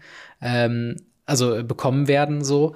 Äh, wobei ich halt auch nie das Gefühl hatte, dass das erste Dungeons and Dragons Set ähm, halt Forgot Adventures in the Forgotten Realms. Das wirkte nie so out of touch, wo ich gedacht habe, okay, nie wieder bitte, auf gar keinen Nö. Fall Dungeons and Dragons Karten, sondern das hat schon thematisch recht Vielleicht natürlich. Gute. hat thematisch recht gut zusammengepasst zu Magic the Gathering. Mhm. Und ähm, ja, ich finde, ich bin mal gespannt, wie es sein wird. Ähm, Im Feedback-Artikel, beziehungsweise nicht Feedback-Artikel, sondern in dem Rückblick zu äh, dem Spieldesign 2021 21, 22, ja. äh, 21, 20 21. von Mark Rosewater, was wir letzte Woche besprochen haben. Äh, da wurde ja erwähnt, dass es auch ein paar Kritikpunkte an diesem Commander Draft Spiel gibt. Erwartest du jetzt mit diesem Set vielleicht eine nicht grundlegende, aber schon auch Anpassungen der Regeln, beziehungsweise wie man Commander Draft spielt? Ja. Ich denke auf jeden Fall, dass sie daraus gelernt haben, gerade den Commander Draft, ähm, weil sie wollen damit den Commander-Spielen Drafts beibringen. Mhm. Und ähm, ich finde den Schritt halt genial. Sie haben ein Standardset eingeführt, mit dem sie Dungeon Dragons Leute holen, mhm. geben ihnen dann ein weiteres Set, um sie dann in die Cash Cow schlechthin Commander zu treiben. Und auch in das ja. Casual Play. Weil diese Leute, die jetzt mit Adventure of the Forgotten Realms wegen Dungeon Dragons in Magic eingestiegen sind, sind für mich keine Leute, die hochkompetitives Turnier-Magic spielen. Mhm. Sondern das sind Leute, die Dungeon Dragons spielen und vielleicht mal eine Runde Magic und für sowas ist Commander mehr als geeignet. Also ja. ich, ich stimme dir vollkommen zu. das ist das perfekte Set, um einen Dungeons Dragons Theme drüber zu hauen. Ja. Warum sie es so kurz hintereinander machen mussten, wahrscheinlich, wie gesagt, um die Leute bei Stange, Stange zu halten, ganz klar. Warum mhm. sie das erste nicht schon außerhalb von Standard machen konnten, weiß ich nicht. Aber ich finde es, ich finde es wirklich, wirklich cool. Und ich denke, die haben ganz viel aus dem ersten gelernt und auch aus dem Dungeon Dragons beim Design wahrscheinlich schon gemerkt. Mhm. Weil, ja, sie konnten jetzt keine, keine großartigen Rückschlüsse ziehen, weil das Set wird genauso wie Adventure of Forgotten Realms schon ewig lang in der Mache sein. Mhm. Und ähm, dementsprechend können sie die Sachen nicht mehr canceln, die jetzt schief liefen. Aber ja. wenn es die Reihenfolge ist, dann haben sie in Adventure of the Forgotten Realms angefangen, Karten zu designen und haben, also als Kinder dann sozusagen, und haben dann als mhm. Jugendliche bzw. fast Erwachsene ein anderes Set design mit dem Wissen, was sie vorher hatten. Und deshalb vielleicht ein cooleres Set. Ja, ich bin auf jeden Fall mal gespannt, ja. ähm, wie das dann so sein wird. Ähm, aber jetzt äh, auf meiner persönlichen Hype-Liste oder worauf ich mich freue, jetzt nicht so weit hoch. Also da hängt es halt wirklich ein bisschen davon ab, was halt für Reprints kommt. Mhm. Ähm, und halt. Ob wir weiter im äh, Dungeon äh, gehen? Ob wir neue und, und Dungeons kriegen? Für Commander? Ja, und, und, vor allen Dingen, ob wir wieder so einen Effekt haben wie Modern Horizons 2 auf Modern, dass wir jetzt Commander Legends auf Commander haben, wo halt immer mehr Karten reingespült werden, ja. die halt so Must-Plays sind. Darauf habe ich jetzt hm, keinen ja, Bock. Ja, okay, das stimmt. Das ist auf jeden Fall. Ähm, Juvit Lotus 2. Genau. Äh, aber ich würde sagen, ähm, mit Blick auf die Zeit, die nächsten yes. beiden Sets, da gibt's nicht so viel zu sagen. Die wollen wir nur mal kurz annennen. Und zwar äh, ähnlich wie Commander Legends habe ich auch nicht damit gerechnet, dass wir ein weiteres Double Masters bekommen. Double Masters 2022 äh, mit denselben Verkaufsargumenten wie das erste Double Masters, sprich doppelte Rares, doppelte Foils, vermutlich doppelter Preis. Ähm, ich bin mal gespannt, ob sie VIP-Boosters mitbringen. Mit ähm, doppelten Preis. Ja, ja. Äh, und dementsprechend bin ich mal gespannt. Das soll drittes Quartal 2022 kommen und viertes Quartal 2022 mhm. kommt Jumpstart 2022, äh, womit ich wiederum gerechnet habe, dass sie das ja, mal wieder bringen. Äh, das kommt unabhängig vom Horizons, äh, äh, Historic Horizons of Arena raus. Äh, es wird ein paar neue Sets bringen. Es wurde angeteased, Eldrazi wird es wahrscheinlich geben als ein äh, Halbdeck. Aber äh, ist halt was Schönes, ne? Ja. Jumpstart fanden wir beide ziemlich geil eigentlich. Ja, aber ich muss ein bisschen lachen, als dann in den Chat äh, durchgescrollt wurden die ganze Zeit so, ich habe meine Jumpstart 1 Box noch nicht, jetzt kündigen sie schon Jumpstart 2 an. ich hoffe, dass ich dieses Mal nicht so verkackt mit der ja. Distribution. Und ähm, ja, ich freue mich drauf. Ich habe Jumpstart 1, ich liebe Jumpstart 1 und äh, Jumpstart 2, wenn sie nichts großartig ändern, wird es großartig. Ja, aber tatsächlich haben wir noch ein Set, äh, über das wir noch ein bisschen länger reden müssen. Das war ein, ich glaube, das Hauptdiskussionsthema in meinem Stream. Und zwar äh, The Lord of the Rings, äh, Tales of Middle-earth, äh, ein weiteres Universes Beyond Produkt, was da rauskommt, wird ein vollständiges Booster-Set werden. Allerdings erst 2023 rauskommen. Also es ist noch weit, weit in weiter Ferne. Aber trotzdem haben wir ein paar weitere Informationen bekommen. Natürlich die äh, Charaktere, die man erwartet. Gandalf, Gollum, Frodo, Aragorn werden alle spielbare Karten bekommen. Und ähm, ja, das Set wird erscheinen auf Tabletop, Magic Online, Magic Arena, was ziemlich cool ist. Vier Commander-Decks mit beinhalten und natürlich auch Secret Lair Drops dazu, äh, mhm. zu denen man auch nichts weiteres äh, halt weiß. Jetzt kommt es allerdings, das Set wird nicht nur Commander, nicht nur Legacy, nicht nur Vintage legal sein, sondern halt eben mit in Modern einfließen. Ähm, böse Zungen würden behaupten, das ist jetzt Modern Horizons 3, äh, Lord of the Rings. Ähm, Wobei sie dazu extra nochmal einen separaten Artikel gemacht haben, wo gesagt wurde, ja, es ist modern legal, aber nein, es wurde nicht für modern designt. Das heißt, es könnte sein, dass es einfach so ein Set ist wie das nächste Standard-Set, was jetzt nicht unbedingt äh, modern komplett auf den Kopf stellt. Was hältst du denn von diesem Spiel mit den Legalitäten? Ist das was, wo du sagst, ist ein logischer Schritt, das macht Sinn, oder siehst du da ein bisschen das Modern-Format gefährdet? Ich bin seit Jahren an derselben Argumentation dran. Ich gebe immer wieder denselben Hinweis. Meiner Meinung nach, ohne irgendwelche Quellen zu haben, nur pure meine Erfahrung und dem, was ich sehe, mhm. ist Wizards aktuell dran, Legacy und Modern zu merchen. Ja. Daraus ein Format zu machen. Und Modern wird das neue Eternal-Format werden. Da mhm. sind wir uns alle einig. Und im Eternal-Format darfst du alles spielen. Also werden sie auch irgendwann hingehen und werden alle Karten, die dann rausgekommen, jetzt demnächst dann rauskommen, immer wieder auch modern legal machen. Das haben sie seit mhm. Jahrzehnten mit Legacy gemacht. Das wird jetzt bei Modern genauso sein. Und es wird der Tag kommen, an dem eben die Commander-only geprinteten Karten in Modern auch reinkommen. Das heißt, wenn ihr ein Standard-Set kauft, wie jetzt zum Beispiel das neue Adventure of Forgotten Rams, und ihr habt Karten da drin, die in den Commander-Decks only drin sind, hm. dann werden die früher oder später auch modern legal werden. Also diese, diese Art von Karten. Und mhm. das wird auch dieses Set sein. Ähm, ganz knallhart. Früher oder später wird auch dann anfangen, diese Commander Legends 3 dann vielleicht auch modern legal zu sein. Gehe ich ganz ja. stark von aus. Ja, ich, ähm, also ich sehe die Tendenz äh, zu dem, was du sagst, schon auch. Ähm, bei mir ist es, glaube ich, ich habe ein bisschen spekuliert, dass äh, sie einfach drauf pokern, dass jetzt Modern das neue Legacy sein wird. Mhm. Von wegen, dass, wenn man sagt, okay, ähm, äh, Legacy ist quasi Vintage ohne Power 9 und mit den ganz broken Stuff aus dem, aus dem Weg, ähm, ist quasi jetzt modern das Reserved List freie Legacy. Ja, ja, genau. Und dementsprechend werden quasi dann alle Sets dann vielleicht dann auch modern legal werden. Ich hoffe es wirklich nicht weil das würde quasi, also Legacy in allen Ehren, aber das hat ja auch schon seine Probleme mit quasi, äh, was war damals äh, True Name Nemesis, was halt in, äh, in einem Commander-Deck geprintet wurde. Ja. Und wenn man solche Effekte dann noch in einem, in einem, in einem populäreren Modern-Format mit reinbringt und Modern Horizons Karten reinbringt und Standard-Set-Karten und dann noch auf die Commander-Decks gucken muss, weil irgendwelche Kombos vielleicht damit möglich sind und in welcher Frequenz kommen diese Produkte raus, zu viel. Ähm, also da musst du ja fast alle zwei Wochen dein Deck nochmal neu überarbeiten, mhm. wenn es dann irgendwie relevante Karten denn da drin gibt. Und das ist halt was, wovor ich riesen, riesen Angst ja, habe. Ich finde auch die Entscheidung, Lord of the Rings, Tales of äh, Middle Earth, äh, ein modern und historic, darf man auch nicht vergessen, kommt natürlich auch ein Historic dann rein, äh, legales Set zu machen.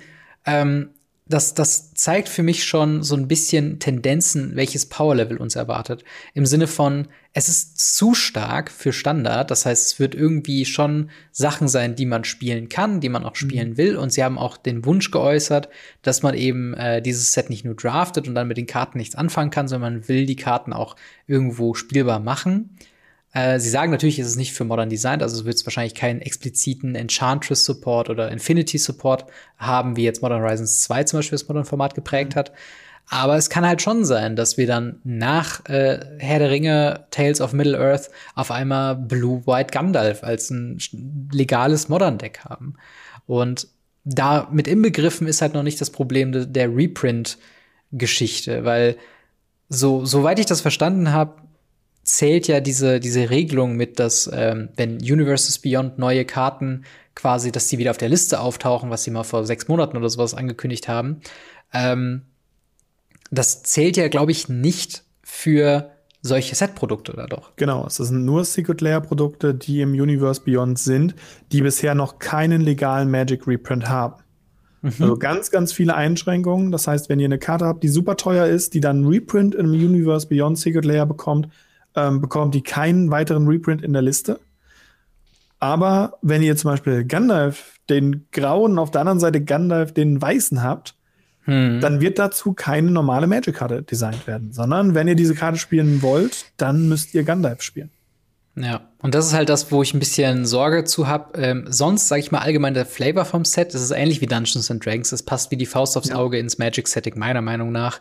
Äh, ich finde auch zum Beispiel, wir haben ja die, die Halblinge jetzt drin gehabt in Dungeons and Dragons. Da passen halt die Hobbits auch super rein. Sie werden sich wahrscheinlich nicht nehmen lassen, also es wird wahrscheinlich ein neuer Kreaturentyp dafür gemacht werden, der halt Hobbit heißt, weil eben mhm. Halblinge, das konkurriert halt zueinander. Aber ich finde schon, flavormäßig passt das sehr gut ins Magic dass sie diese Entscheidung getroffen haben, das ins Modern mit reinfließen zu lassen, finde ich höchst problematisch und äh, ist so ein bisschen wie die erste Ankündigung von Secret Lair. So, jetzt gerade ist es noch nicht problematisch, aber ich mag nicht, wohin die Reise geht, ehrlich gesagt. Ja. Und, Wobei ich ähm, dabei immer wieder ein bisschen schmunzeln muss, gerade wenn Leute sagen so, ja, da muss ich ja Frodo spielen. Richtig, du musst auch Driss Erden und Tiamat spielen. Der Punkt ist, ja. den, die kennt so gut wie niemand, der nicht im Dungeons Dragons Universum drin ist. Und Herr der Ringe ist halt eine wesentlich größere Popkultur, weshalb wir die Sachen kennen. Aber ich hätte auch gerne eine andere Karte als Driss Erden, den ich spielen muss. Ja. Ähm, aber das bekomme ich ja auch nicht. Und dementsprechend ist das, finde ich, mittlerweile halt einfach, es ist halt kein Argument mehr, aber ich verstehe, warum man ein Problem damit hat, gerade wenn es richtig große Franchises sind. Und ja. ähm, da bin ich halt mal gespannt, in welche Richtung es geht. Es wird bestimmt da draußen eine Menge Herr der Ringe Leute geben, die sagen, voll geil, voll nice. Und ähm, was mir aufgefallen ist, was ich großartig finde, die ähm, Artworks, die wir gesehen haben. Das eine mhm. Artwork ohne irgendwelche Sachen dazu zu bekommen, ähm, ist sehr stark an die Bücher angelehnt. Wenig Ja, an die auf jeden Filme. Fall. Was ich sehr, sehr, sehr gut finde. Ja, ich auch. Ich mag, mag auch, also ich fänd's komisch, wenn wir jetzt äh, so Walking Dead-mäßig die Filmcharaktere Ja, jetzt mehr auch. äh, gezeichnet bekommen würden, aber irgendwie hat mir das schon, habe ich mir schon gedacht, dass sie mehr auf die, auf diesen Bilderbuchcharakter quasi gehen, den auch die Animated Herr der Ringe-Serie auch hatte. Ähm, und ja, also ich, ich freue mich auf das Set allgemein ja, aber ich bin noch richtig vorsichtig, was halt das für Modern bedeutet. Ja, stimmt. Aber ich würde sagen, ähm, ja, springen wir mal weiter, denn es gibt ja noch viele, viele weitere Ankündigungen, die auch schon sehr bald eintreffen, und zwar Oberkapitel Zusatzprodukte. Äh, mit Zusatzprodukten sind quasi gemeint alle Decks, von denen wir schon wissen, alle Collections oder andere, äh, ja, wo man schon weiß, was vorher drin sind, alle Nicht-Booster-Sets quasi. Und da geht's ja auch schon sehr bald los mit, äh, wie ich es mir sehr, sehr gefreut habe drüber, Pioneer Challenger Decks. Ich bin ja Riesenfreund von Pioneer und ich finde, das äh, wird mit immer weiteren Entwicklungen im Modern-Format mehr und mehr vielleicht das bessere Format, wer weiß. Ähm, auf jeden Fall äh, hat die Community sehr nach Pioneer Support geschrien, zumindest die Pioneer Community. Und jetzt bekommen wir vier Challenger Decks, die ja zum ersten Mal dann eben nicht für Standard sind, sondern eben für Pioneer. Und äh, die Decklisten wurden veröffentlicht. Du hast es ganz am Anfang schon gesagt, leider nicht im Stream drauf eingegangen, was für Karten drin sind. Ähm, allerdings habe ich mir die Listen schon angeguckt und auch schon mit ein paar Pioneer-Leuten besprochen. Und dementsprechend so jetzt die erste Empfehlung, natürlich, wenn ihr ne, für ein, ein Set schwärmt und ihr wollt auf jeden Fall das eine Deck haben, dann äh, ist es natürlich außen vor. Aber soweit ich das einschätzen kann, wie kompetitiv die Decks sind, würde ich, glaube ich, auf Platz 1 Horse of Auras sehen, auf Platz 2 Mono Red Burn, auf Platz 3 Sultai Lotus äh, Combo und auf äh, Platz 4 Asorio Spirits. Weil Spirits in Pioneer spielt man normalerweise auch mit Grün mit drin, halt für Collective Company. Aber das ist besides the point. Wie siehst du denn die äh, Challenger-Decks? Hast du denn, äh, hast du denn als Nicht-Pioneer-Spieler auch Bock drauf oder siehst du da einen Mehrwert für Local Game Stores und eventuelle FNMs? Ich habe Angst. Ich habe Angst, dass wir die nicht wiederbekommen. Ja. Ähm, es gab ein Modern Event Deck, was so der Vorläufer der Challenger Decks sozusagen war. Mit dem Mhm. schwarz-weißen Token Deck, was mittlerweile übrigens unendlich viel Geld kostet. Aus irgendwelchen unerfindlichen Gründen, aber nur gesealt. Die Karten selber hm, sind okay. Ja. Aber das ist gefloppt. Weil die Leute es nicht wollten. Dementsprechend hat Wizards das Ding nie wieder angepackt. Hm. Die Standard-Sets, die Standard-Decks sind okay. Mhm. Ich hoffe, dass diese Decks im ähnlichen Preisrahmen sind wie die Standard-Decks. Oh ja. Ich glaube es allerdings nicht. Ich glaube, die werden da einfach so einen Fünfer bis einen Zehner draufslappen, allein von den Karten, die drin sind. Muss man Mhm. einfach sagen, die Karten, die drin sind, sind zum Großteil sehr, sehr cool. ja. Und da sind ja auch ein paar richtig, richtig, richtig nice Pre Reprints drin. Und Ja. ähm, dementsprechend, ich freue mich auf die Decks. Ich stelle ja auch bei mir auf dem Kanal ja auch die ganzen Standard-Challenger-Decks vor. Oder wenn ich mal irgendwas Mhm. auspacken kann. Ich freue mich, sowas auszupacken und coole Sachen zu sehen einfach. Und es sind halt nur Challenger-Decks. Das bedeutet, man muss noch mal einen guten Batzen in die Hand nehmen, um daraus ein richtiges Pioneer-Deck zu machen. Hm. Aber sie sind ein sehr, sehr guter Anfang und ich hoffe, dass sie damit auch einfach mal der Pioneer-Community was Gutes tun, nachdem sie alles von Pioneer gescrapped haben. Ja, absolut. Also ich muss wirklich sagen, also ich habe mit ein paar Sachen äh, äh, gerechnet, dass sie äh, eher drin sein werden als andere Sachen. Eine Sache, die ich ziemlich cool finde, ist zum Beispiel, dass im Ors of Aura Stack eben mal ein Thoughtseize mit Oh, reprintet wurde, was halt riesig ist. Also es ist, glaube ich, mit einer neben äh, hier äh, Shrine of Nyx Mhm. äh, ist es, glaube ich, mit die teuerste Karte im Format. Äh, und dass die allein natürlich nur einmal, aber immerhin. Ja, plus äh, halt Lurus, oder nicht? Genau, und Lurus ist quasi auch nochmal im Sideboard drin, also auch eine teure Karte. Also deswegen, äh, das ist ein Argument, warum ich sagen würde, Auras of Auras ist, wenn euch der Spielstil gefällt, das kompetitivste und da müsst ihr am wenigsten noch oben drauflegen, um das, äh, sag ich mal, spielbar zu machen. Soweit wie ich es einschätzen kann, ich habe jetzt natürlich die Decks noch nicht gespielt oder so, aber meiner Erfahrung nach sind alle Decks auf jeden Fall spielbar. Also von wegen, ihr geht Friday Night Magic hin, wenn Pioneer gespielt wird oder wenn ein Pioneer-Event ist. Äh, kauft euch eins dieser Decks, sleeved sie ab, spielt und ihr habt eigentlich eine gute Zeit. Und das ist eigentlich genau das, was Challenger-Decks halt erreichen wollen, dass man eine Chance hat am FNM-Table. Und das sehe ich mit all diesen Decks. Ähm, Muss ich wirklich sagen. Und wie du schon sagst, ich freue mich riesig darüber. Äh, ich hoffe, dass wieder ein größerer Fokus auf Pioneer kommt und das äh, ich, ich glaube auch, dass viele Leute auf Pioneer Bock haben, aber das momentan halt nicht so relevant ist, weil halt warum sollte man das momentan spielen, wenn man auch andere Sachen spielen Richtig. kann? Ja, plus wir haben ja die Ankündigung, die nächste Ankündigung, können wir ja direkt weitergehen. Weitere mhm. Standard Challenger Decks. Also das scheint genau. mittlerweile eine Instanz zu sein, die einfach jährlich kommt. Ja. Ähm, das wird dann ja praktisch das sein aus dem Zeug, was jetzt rausrotiert. Das heißt, wir werden auf jeden Fall eine Mono Red ja. Agro bekommen, weil wir immer eine Mono Red Agro bekommen. Wir werden ja, nochmal UB Rogues bekommen und was noch für zwei? Also, das sind alle Spekulationen. Wir haben keine ja. Informationen bekommen, natürlich nicht. Aber das sind so meine Spekulationen. Ähm, Challenger Decks voll Standard. Glaubst du, es ist langsam genug? Glaubst du, Pioneer hätte mhm. gereicht? Oder, oder müssen sie jetzt Pioneer unstandard Challenger Decks bringen? Also ich habe so das, ich habe so das äh, Gefühl, dass die Pioneer Challenger Decks langlebiger sein werden als mhm. die Standard äh, Challenger Decks, die immer so problematisch waren, weil ich fand die eigentlich immer gut. Äh, zumindest ein, zwei davon waren äh, richtig, richtig gut äh, aus diesem Bundle von Vieren und die gibt's ja auch schon jetzt eine Weile. Mhm. Und ich muss halt sagen, ähm, das einzige Problem, was ich immer gesehen habe, dass viele Karten halt dann äh, in drei Monaten plus ja. rausrotieren. Und zum einen sagen sie, dass jetzt die Standard ähm, Challenger Decks äh, Early 2022 kommen sollen. Ähm, was ja schon mal eben, da hast du potenziell mehr von den Karten, aber bis dahin kommen auch schon wieder drei Sets. Also mhm.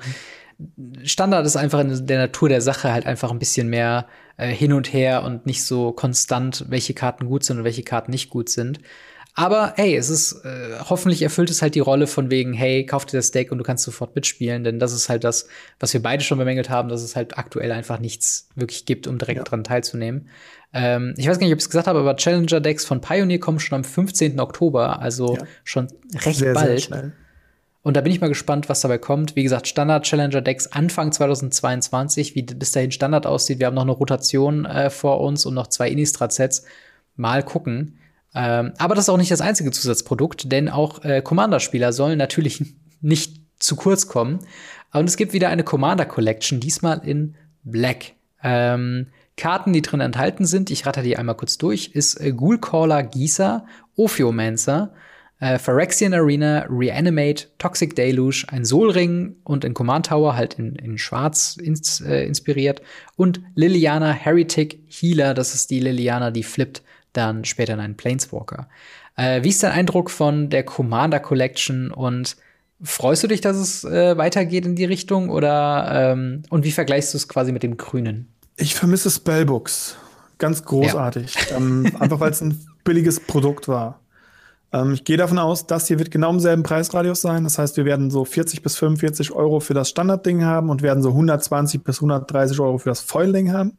Hm. Dann gucke ich mir die Karten an und denke mir,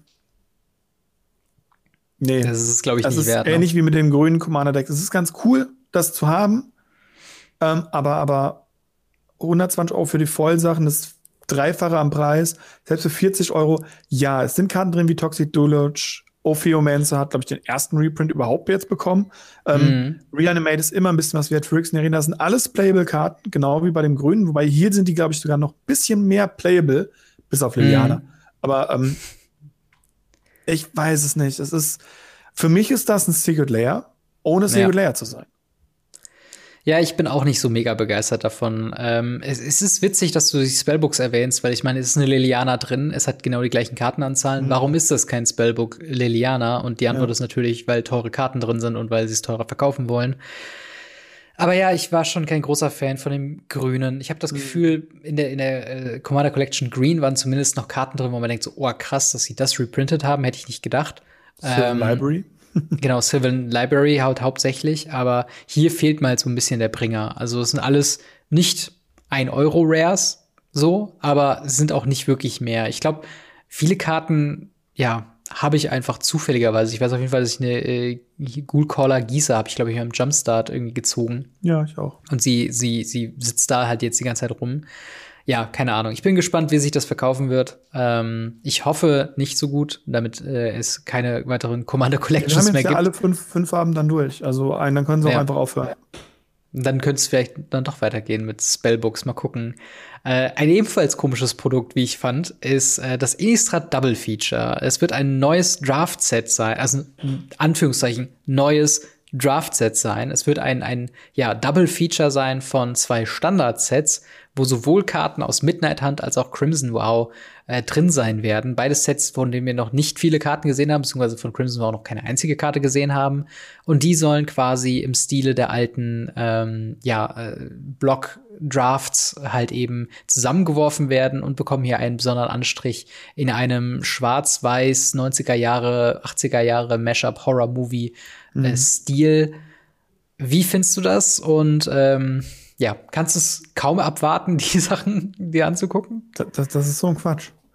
Ja. Das ist so ein unendlicher Quatsch. Sie haben, wenn sie jetzt die Draft Booster abgeschafft hätten für die einzelnen Sets, von mir aus. Aber in einer Welt, in der wir eigentlich ein Block-Sets, äh, ein Set-Blocks haben, hm. brauche ich keinen überspannenden Block-Drafts, weil die gibt es eigentlich nicht. Also ja das, ich finde, ich finde, das ist nur ein Produkt, um ein Produkt zu haben. Und ganz im Ernst, wer sowohl Crimson Vow als auch Midnight Hunt draften möchte, der nimmt mhm. sich zwei Midnight Hunt und einen Crimson Vow oder umgekehrt. Oder ja. jeder bekommt entweder oder, dann kriegst du noch zufällig, welches du von beiden mehr bekommst. Und Draft mhm. es damit gut ist. Also da brauche ich ja. kein zusätzliches, zusätzliches Zusatzprodukt für. Ja, das stimmt. Und ich finde halt, also es impliziert schon wieder so viel. Es, mhm. also es ist quasi ein Reprint-Set von einem Standard-Set, was gerade geprintet wurde. Ja, äh, genau. Äh, es ist, es ist äh, ein, ein, ein besonderes Art-Style-Geschichte wieder mit drin, Entschuldigung. Äh, von wegen, dass du halt diese Schwarz-Weiß-Version haben und dann wirst mhm. du wahrscheinlich immer noch Full-Art-Länder äh, in den normalen äh, Innistrad-Sets drin haben. Es wird nur wahrscheinlich Showcase-Karten in dem Innistrad-Set halt geben wieder und dann halt eben die Extended-Art-Sachen und das Ganze dann nochmal für das Double-Feature. Äh, und du hast alle Karten irgendwie doppelt und ähm, was das mit dem Preis von den Standardkarten in Zukunft machen wird, könnt ihr jetzt euch jetzt schon denken. Ähm, und ja, ich, ich bin ein bisschen, also ich glaube, deine Begründung ist schon äh, so ein bisschen den Hammer, äh, den Nagel auf den Kopf getroffen. Von wegen, sie haben kein Set, was Q1 bonusmäßig rauskommt. Ähm, die anderen Sachen, also selbst das Infinity kommt Q2, äh, ebenso wie äh, Commander Legends äh, 2 kommt das auch Quartal 2 und das ist halt Early 2022 und das wird dann das in Anführungszeichen Bonus-Set. Ähm, es ist praktisch, für das es ist frühe praktisch Jahr. Times by Remastered mit dem Standard-Set. Ja, und wie cool das ist, das weiß ich nicht. Also ich bin, also ich, ich freue mich wahrscheinlich auf die Artworks, aber ich bin halt kein, kein Artwork-Sammler im Moment, weil ich es mir auch nicht leisten kann. Aber das wäre was, wo ich sagen würde, hey, okay, das generiert mehr Artworks, die man sich eventuell kaufen könnte, aber naja, lassen wir es mal. Äh, wir haben noch ein Zusatzprodukt, ähm, was wieder in die Kerbe Universes Beyond schlägt. Äh, und zwar die Warhammer 40k Sachen. Ähm, wo wir ja schon wissen, dass es fünf Commander Decks, äh, vier Commander Decks kommen werden mit ganz vielen Space Marines. Wir haben erstes Artwork gesehen ähm, und ja, ich muss sagen, also ist das cool? Freust du dich auf äh, 40k Commander Decks? Lebens in diesem Stream sparen können, weil sie haben eine Ankündigung gemacht vor Ewigkeiten, zu der sie jetzt ein Ankündigungsvideo gemacht haben, um den es in einer Ankündigung geht, wo ich ja. keine Informationen bekommen habe. Nee, also keine, keine greifbaren. Natürlich habe ich bekommen, ja. ja. es sind Marines drin. Davon bin ich ausgegangen. Ähm, das Artwork, mhm. wunderschön, keine Frage, hätten sie auch in dem Artikel einfach drunter klatschen können, wären wir alle froh gewesen. Hätten sie vor einem halben Jahr schon machen können. Ähm, warum mussten sie das nochmal erwähnen? Ja. War, war, wenigstens bei, bei, beim äh, Herr der Ringe-Set haben sie wenigstens gesagt, ja, es kommt 2023, ja, es ist modern legal, hier habt ihr was. Hier ja. haben wir, ja, es sind Space Marines drin. Das ja. ist sozusagen wie, hey, übrigens, da sind auch Länder drin. Ja, nee, natürlich. Genau. Also, das ist ganz schlimm, ja. ganz schlimm. Ähm, ich freue mich auf die Decks, natürlich, weil Warhammer wird bestimmt cool. Aber da, das war super sinnlos. Ich meine, klar, sie müssen es erwähnen, weil es eben zu diesem Gesamtpaket nächstes Jahr 2022 dazugehört. Aber dann hätten sie auch einfach kurz ein Bild einblenden können und sagen können, übrigens, es gibt dieses Ding. Aber sie haben ja zehn Minuten so ein bisschen drin rumgedruckst, wo ich mir dachte, mhm. das ist nicht euer Ernst. Vor allen Dingen, wenn du dir nochmal anguckst, äh, Thema Lord of the Rings, zu Lord of the Rings wird es Commander-Decks geben mhm. und die haben weniger äh, Screentime bekommen als vier Commander-Decks von Warhammer 40k. Klar, es ist eine andere Marke, aber keine Ahnung, es ist halt jetzt gerade, wenn man sieht, was für ein Treatment halt Dungeons and Dragons und Lord of the Rings bekommt, würde ich sagen, Warhammer 40k, die mussten das wirklich schon ein bisschen strecken, weil im Endeffekt mhm. sind vier Commander-Decks so. Vier Commander-Decks überrascht mittlerweile niemanden mehr. Ähm, ich glaube, Leider Leute, die nicht mal Magic spielen, haben vier Commander-Decks und dementsprechend weiter im Text. Und zwar, ja, Secret Lair Drops, äh, keine Riesenankündigung ohne Secret Lair Drops. Äh, wir haben tatsächlich aber auch wenige, äh, wir haben auch tatsächlich auch ein paar bekommen, die äh, ja jetzt schon erwerbbar sind, die natürlich dann im Dezember diesen Jahres dann erscheinen, aber immer noch quasi in baldiger Nähe irgendwo sind. Und zwar, ähm, wir gehen diesmal nicht alle Karten komplett durch, aber wir gehen auf ein paar Sachen ein, die wir ganz cool finden. Und zwar haben wir zuallererst Kamigawa Inc. Das sind fünf Karten von legendären Kreaturen aus Kamigawa in einem traditionellen japanischen äh, Zeichen-Brush-Stil. Dann haben wir Teferis Time Travel, äh, was eine Secret Lair sein wird, mit drei Old Bordern Planeswalker mit Regeltext. So wie wenn es keine Planeswalker-Karten gibt, was ich ganz nett finde. Ähm, dann haben wir zwei Artist Series, einmal äh, Johannes Voss oder Johannes Voss, je nachdem, äh, mit äh, ja vier Johannes Karten. Voss tatsächlich. Ähm, ist das ein Deutscher äh, oder? Johannes Voss, ja. Okay, krass. Okay, dann Johannes Voss äh, mit einer Selektion von vier Karten und dasselbe dann mit Thomas Baxer. Ähm, und dann noch, ach so, Math is for Blockers. Fünf Karten, die ganz viele Mathe-Referenzen haben, aber sonst die Karten sind so meh. Ähm, wie ist denn dein Eindruck von den Secret Lairs in dieser Super Drop mit dem Namen, das haben wir noch gar nicht gesagt, Out of Time? Ja. Äh, also, ist das also, was, worauf du Bock hast? Äh, das, das Kamigawa-Ding hätten sie sich einfach sparen können. Das machen sie nur, weil Kamigawa ein Set ist. Die Karten da drin sind alle, wenigstens, sie hätten coole Karten nehmen können. Mhm. Aber nein, sie nehmen eine blaue Karte, die niemand spielt, außer ein Group Hack Deck. Sie nehmen eine weiße Karte, die niemand spielt. Sie nehmen eine rote Karte, die super hart verteufelt ist auf dem Commander Play und sonst auch nirgends Play sieht. Sie nehmen eine schwarze Karte, die manchmal als Commander gebrannt ist, aber auch totaler Quatsch. Und sie nehmen eine grüne Karte, die auch total. Das ganze Z ist Quatsch.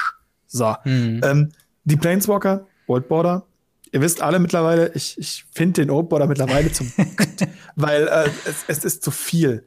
Der Regeltext, ja. ja, triggert mich. Gerade als Judge natürlich, ich finde das Hammer mit diesem, du kannst entweder, entweder oder oder oder. Ähm, mhm. Der Kahn sieht großartig aus, Teferi, es sind spielbare Sachen. Dark Faden ist halt, ja, okay. Ähm, mhm. Sehr, sehr cool. Ähm, Johannes Voss hatten wir, glaube ich, schon, oder? Also die Artworks kommen mir bekannt vor und zumindest den vom Sanctum Prelate, wichtiger Reprint, by the way, ähm, das kennen wir schon. Das haben wir irgendwann mal in, auch in irgendeinem Ankündigungsvideo von Wizards gesehen. Das, das mag sein. Ich muss ja. ehrlich sagen, was Secret Lair Drops angeht, ich bin da ein bisschen überfordert mittlerweile. Es kann sein, dass wir schon mal Johannes Voss Artist Series bekommen haben. Äh, ich kann ja. mich dann, wenn nicht mehr, wirklich dran erinnern. Ja, genau. Nee, aber da, da sind halt zum Beispiel, also das ist zum Beispiel ziemlich cool, weil es halt Sanctum Prelate ja. hat. Ich habe jetzt gesehen, die, der voll Sanctum Prelate aus dem Originalset geht mittlerweile über 100 Euro. Ähm, und ähm, naja, wir haben Carpet of Flowers, was halt auch eine sehr teure Karte ist. Mhm. Thomas Bucks, Buxer ist sehr, sehr, also da habe ich mich teilweise gefragt, ist das noch FSK 13? Ähm, also das, ist, schon, schon sehr, gory, sehr krass. Ja. Ähm, und es hat einen Sliver drin. Und zwar einen der ja. fünf Farben Sliver. Sehr cool. Ähm, ja, und dann halt äh, Math is for Blockers. Bis ich mal gerallt habe, dass eben die Stärken- und Widerstandskraft-Ding Pi ergeben mit 3,1415 irgendwas da, da, da habe ich mir, ich hätte am liebsten Kopf einmal durch den Bildschirm. Also mhm. der Brazen Burrow ist hier wichtig zu nennen, der Rest ist Quatsch. Ja. Aber ich glaube, dann haben wir auch alle coolen Karten genannt. Ich weiß nicht, ob du noch irgendwas adden möchtest, aber ich glaube, das waren alle coolen Karten. Und das ist leider Gottes immer so, so, entweder ist alles Quatsch oder es sind so eine Karte in Psychic Drop. Also ich glaube, wir hatten noch nie so ein schwaches Drop. Ja, ich muss auch sagen, also gerade dieses Methods for Blockers, äh, das ist, glaube ich, das ähm, Secret Lair Äquivalent oder das Magic Äquivalent zu einem sehr, sehr schlechten Dad-Joke. Ja, ja. Äh, von wegen, dass so, äh, ja, guck mal auf die Powertafel, das ist 3-1, 4-1, 5-9 und wir haben das Mathe genannt. Oh, das ist wenig lustig. Ja. Das ist so ein bisschen wie die Full, Full Text Basic Lens. So, ja, okay, super witzig. Äh, das Einzige, was ich wirklich, wo ich wirklich ziemlich cool finde, ist halt wirklich die ähm, Old Border, mhm. ähm, ja, Planeswalker. Ich mag die Art und Weise, wie es halt äh, ja beschrieben wurde. Es ist natürlich ein bisschen sehr nervig, mal eben was nachzulesen. Aber ich finde das mal ganz nett. Wir haben es ja auch selbst, glaube ich, vorgeschlagen, als wir über Secret Lair Sachen gesprochen mhm. haben. Äh, dass es was wäre, was vielleicht interessant sein könnte. Ähm, und ich mag halt tatsächlich, dass sie so das alte Wording ähm, ja. drauf gehabt haben. Ich meine auch die Mark anderen, also Counters.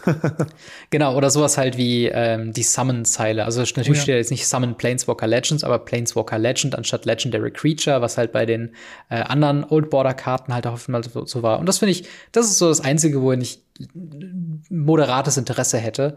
Ähm, aber auch das sind wieder, also das ist das für mich coolste Set, aber auch das, was den wenigsten Value für den Preis bietet, und zwar nämlich nur mhm. drei Karten.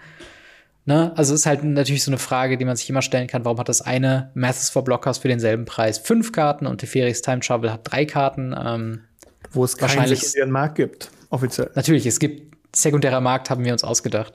Mhm, ähm, aber ja, das, also, ne, das sind halt so die Secret Lair Drops. Die gibt's halt jetzt, wenn was dabei ist, was euch interessiert und ihr bis Dezember, also bis Ende des Jahres warten könnt, bis ihr die Karten habt dann ist das was für euch. Ist, glaube ich, anders wie die ähm, hier Phyrexians vom letzten Set, ja. die ja value-mäßig halt durch die Decke einfach waren. Ja, hier gibt's ja. jetzt zumindest nichts, wo ich sage, okay, krass, dass sie das gemacht haben, sondern es ist mehr so, ja, ja. Kann man mal machen, hätten sie sein lassen können. Genau. Ich glaube, das ist äh, aber auch dieselbe Reaktion, die relativ viele Leute der Community mhm. auf eine ja. Ankündigung hatten von einem Secret Layer. Der Elefant im Raum. Ja, das ist so ein bisschen das Ding, ähm, es ist so ein bisschen fast schon ein Meme, sich darüber aufzuregen. Aber ja, es kommt ein Fortnite Secret Lair Drop. Zwei ähm, Fortnite Es kommen zwei Fortnite Secret Lair Drops. Und ähm, ja, also das Artwork, das sagt schon eigentlich alles aus. Es ist, es ist halt Fortnite, Leute. Also es ist halt das Ding, wir können jetzt natürlich den Boomer meme und sagen, hey, Fortnite ist was für Dreijährige oder so. Aber ich meine, ja, okay, ist jetzt nicht so offensive, weil sie halt auch keine neuen Karten bringen, sondern Fortnite wird nur quasi äh, Reprints sein. Also wenn das, sie da das jetzt. finde ich gut. Das ist halt wirklich so was, wo man sagen kann, okay, wenn Fortnite-Fans unbedingt Magic-Karten haben wollen, äh, so, oder jemand kauft sich das so als Meme, okay, so, das ist halt das, was am ehesten noch von dieser ganzen Showcase ausblende, ist so der ganze Fortnite-Gedöns. Ähm, ich finde das Artwork für Magic the Gathering sehr offensive. Äh, einfach nur, weil so dieser ganze Artstil, diese ganze Artrichtung mit den großen Köpfen, mit allein wie der Dude im Hintergrund so, so fancy hipster-mäßig, so gar nicht der Stil von Magic eigentlich ist. Mhm. Ähm, und das ist halt was, wo ich sage, okay, das finde ich halt, das möchte ich eigentlich nicht auf einer Magic-Karte sehen. Aber ich persönlich muss es mir auch nicht kaufen und ich werde es mir auch nicht kaufen. Ähm, anders sieht's da aus mit dem Street Fighter Secret Lair, wo wir ein Artwork gesehen haben von äh, Chun-Li aus dem Street Fighter Universum. Äh, die, wo wir schon mitbekommen haben, auch da wieder Dad Joke Wizards haut mal wieder einen raus. Sie hat natürlich Multikicker, denn das ist für alle, die es nicht wissen, einer der einfachsten auszuführenden Kombos in Street Fighter ist äh, Chun-Lis Multikick, äh, indem man einfach nur ganz viel Kick drückt und dann kickt sie ganz häufig so eine Wand an Tritte. Und ähm, das wird wiederum kein Reprint sein, sondern ein, äh, natürlich neue Karten mit sich bringen.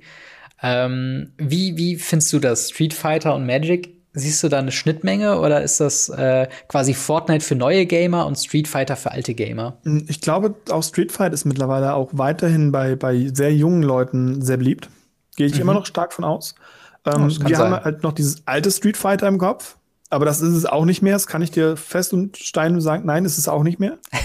ähm, und ähm, das Fortnite finde ich, ich habe den Witz gemacht, es gibt so ein wunderschönes Fortnite-Meme, wo so zwei Jungs Böller anzünden und die ganze Zeit für Fortnite brüllen, während sie Böller durch die Gegend werfen. Mhm. Ähm, so ähnlich fühlt sich das an, wenn ich dieses Ding sehe. Auf der anderen Seite muss ich sagen, ich kenne ein paar Leute, die Fortnite spielen und ich weiß, aus Meme würde ich denen sagen, hey, spiel mal richtiges Fortnite. Und mhm. würde ihnen dann diese Magic Box hinlegen. Das wäre ja. so fast schon eine coole Idee. Und weil es halt Reprints sind von Karten, die es schon gibt, und wir nicht gezwungen sind, Fortnite-Karten zu spielen, mhm. finde ich das gut. Ich habe nicht damit gerechnet, dass es alte Karten sind. Echt nicht, gar nicht. Ja. Bei Street Fighter, ich muss mich ja outen, ich bin ja mhm. Tekken-Fan. ja, ich mag auch Tekken. ich muss sagen, Street Fighter ist völlig an mir vorbeigegangen. Fast alles. Ja. Also, das mit dem Multikicker habe ich nicht gerafft. Ich dachte, das war, weil die auf dem Artwork so oft zugetreten hat. Ich wusste gar mhm. nicht, dass sie halt das auch immer noch macht keine Ahnung. Ja. Ähm, dementsprechend geht das voll an mir vorbei. Und deswegen mhm. ist das für mich fast noch schlimmer als das Fortnite, weil mit dem Fortnite weiß ich zumindest, ich kann das kaufen und mhm. aus Meme jemandem schenken. Ähm, ja. ich, ich kenne jetzt mindestens eine Person, der ich das, äh, äh das, das Street Fighter schenken könnte. Aber ansonsten habe ich ja. keine Ahnung, was ich damit anfangen soll. Und wenn da jetzt regelwichtige Karten drin sind, dann muss ich mir das holen und kann das erst sechs Monate später vielleicht als Listkarte dann bekommen, ja. wo ich dann nicht diese kickende Frau drauf habe oder wen mhm. auch immer, ähm, dann muss ich sagen, lieber das Fortnite. Ja, also ich, ich kann deine Logik nachvollziehen. Äh, wie gesagt, mich, also also wenn ich dieses, also ich bin jetzt mal ganz kurz ja. sehr ehrlich, wenn ich dieses Artwork sehe, ich könnte kotzen. Ich könnte wirklich kotzen, wenn das auf einer Magic-Karte in Full Art gedruckt ist und mir dann so ein grinsender Panda irgendwie flossend oh, irgendwo ja. entgegentritt. Und ich denke so, Alter, oh, ihr raped hier gerade richtig hart die Marke. Äh, aber ich meine, das ist jetzt auch nur meine Meinung. Äh, und wie gesagt, es ist halt auch ein Reprint, also ne, wenn da selbst jetzt ein Fortnite, keine Ahnung, Faceless Looting oder sowas drin ist oder ein Fortnite Bold oder Kann sonst schlimmer irgendwas. als das alte Faceless Looting sein. Genau, und dann kannst du es halt auch immer noch die alte Version spielen und No Harm dann. Äh, Street Fighter, ähm, ne, es hängt viel davon ab, wie man allgemein zu diesen mechanischen, ja. uniken Karten äh, zusteht, genauso wie die äh, Street, äh, nee, wie heißt es? Stranger Things, äh, Secret Lair Drop, die ja auch noch im Raum steht, Stimmt, äh, wie zu den Walking Dead Karten.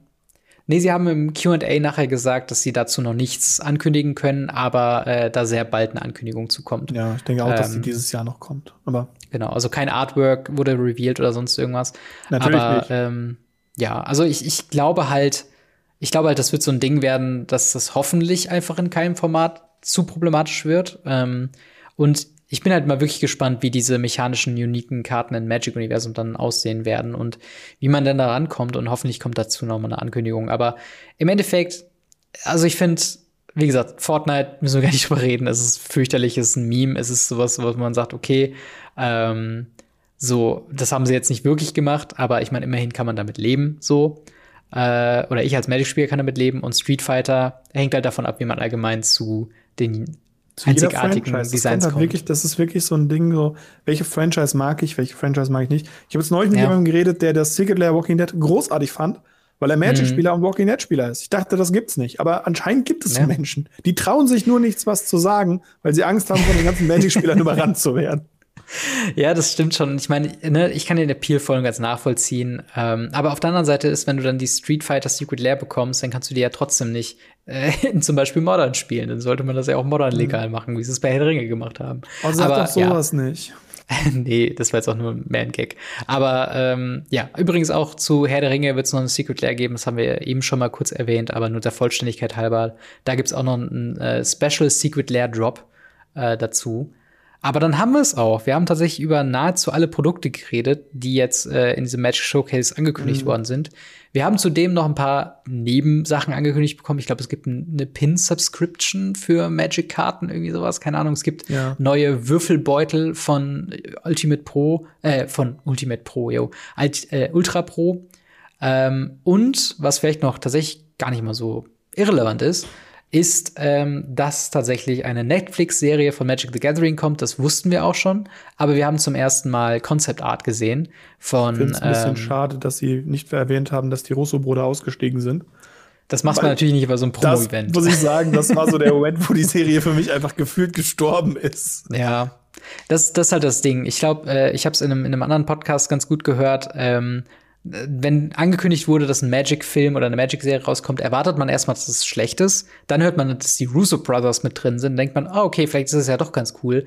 Dann hört man, dass die Russo Brothers nicht mehr da ist. Das heißt, man ist wieder zurück zu dem Punkt, wo man sagt, okay, das ist einfach nicht geil. Aber äh, ja, der, der Schauspieler, die, äh, oder der Schauspieler, der halt Gideon spricht, das wird Brandon Ruth sein, eine Person, die ich jetzt so nicht aus anderen Filmen kenne oder so. Ja. Aber er scheint charaktermäßig ganz gut auf Gideon zu passen. Ja. Ähm, Wichtig, soll das, das haben wir gar nicht erwähnt, es ist ursprünglich die ersten Bilder, die wir gesehen hatten, war überall Chandra drauf auf dieser Netflix-Serie. Ja. Es wird nicht um Chandra gehen, sondern es geht um, es geht Gideon, um Gideon, und Jace. Und ich habe mich gefreut, dass Jason nicht dabei ist. Und jetzt ist er doch dabei. Warum ja. Gideon? Meiner Meinung nach, ganz kurz, muss ich ganz kurz loslassen, mhm. diese Theorie. Mhm. Weil Gideon aussieht wie Geralt. Und wir haben eine Witcher-Serie. Ja, also ein, ein, mehr kritischer Approach könnte sein, dass sie ja sich so in die Nesseln gesetzt haben mit dieser, äh, mit dem, mit dem Charakter von Chandra. Ja, das, ja, ähm, das dass sie da wahrscheinlich nicht auf, auf die Lupe geguckt werden, ob sie jetzt quasi ob sie die jetzt richtig getroffen haben. Und deswegen ja, das, das wird den safen Weg sein. Aber, aber ich möchte, ich möchte einfach dieses Gerücht in die Welt setzen, ja. dass sie es machen, um Witcher-Fame abzugreifen. Und es wird einen Witcher-Secret Lair geben, wo Gideon nur als Witcher rumläuft. Oh Gott, ja. Ja, ja, es sind alles Möglichkeiten. alles ist jetzt, alles ist jetzt möglich. Aber ja.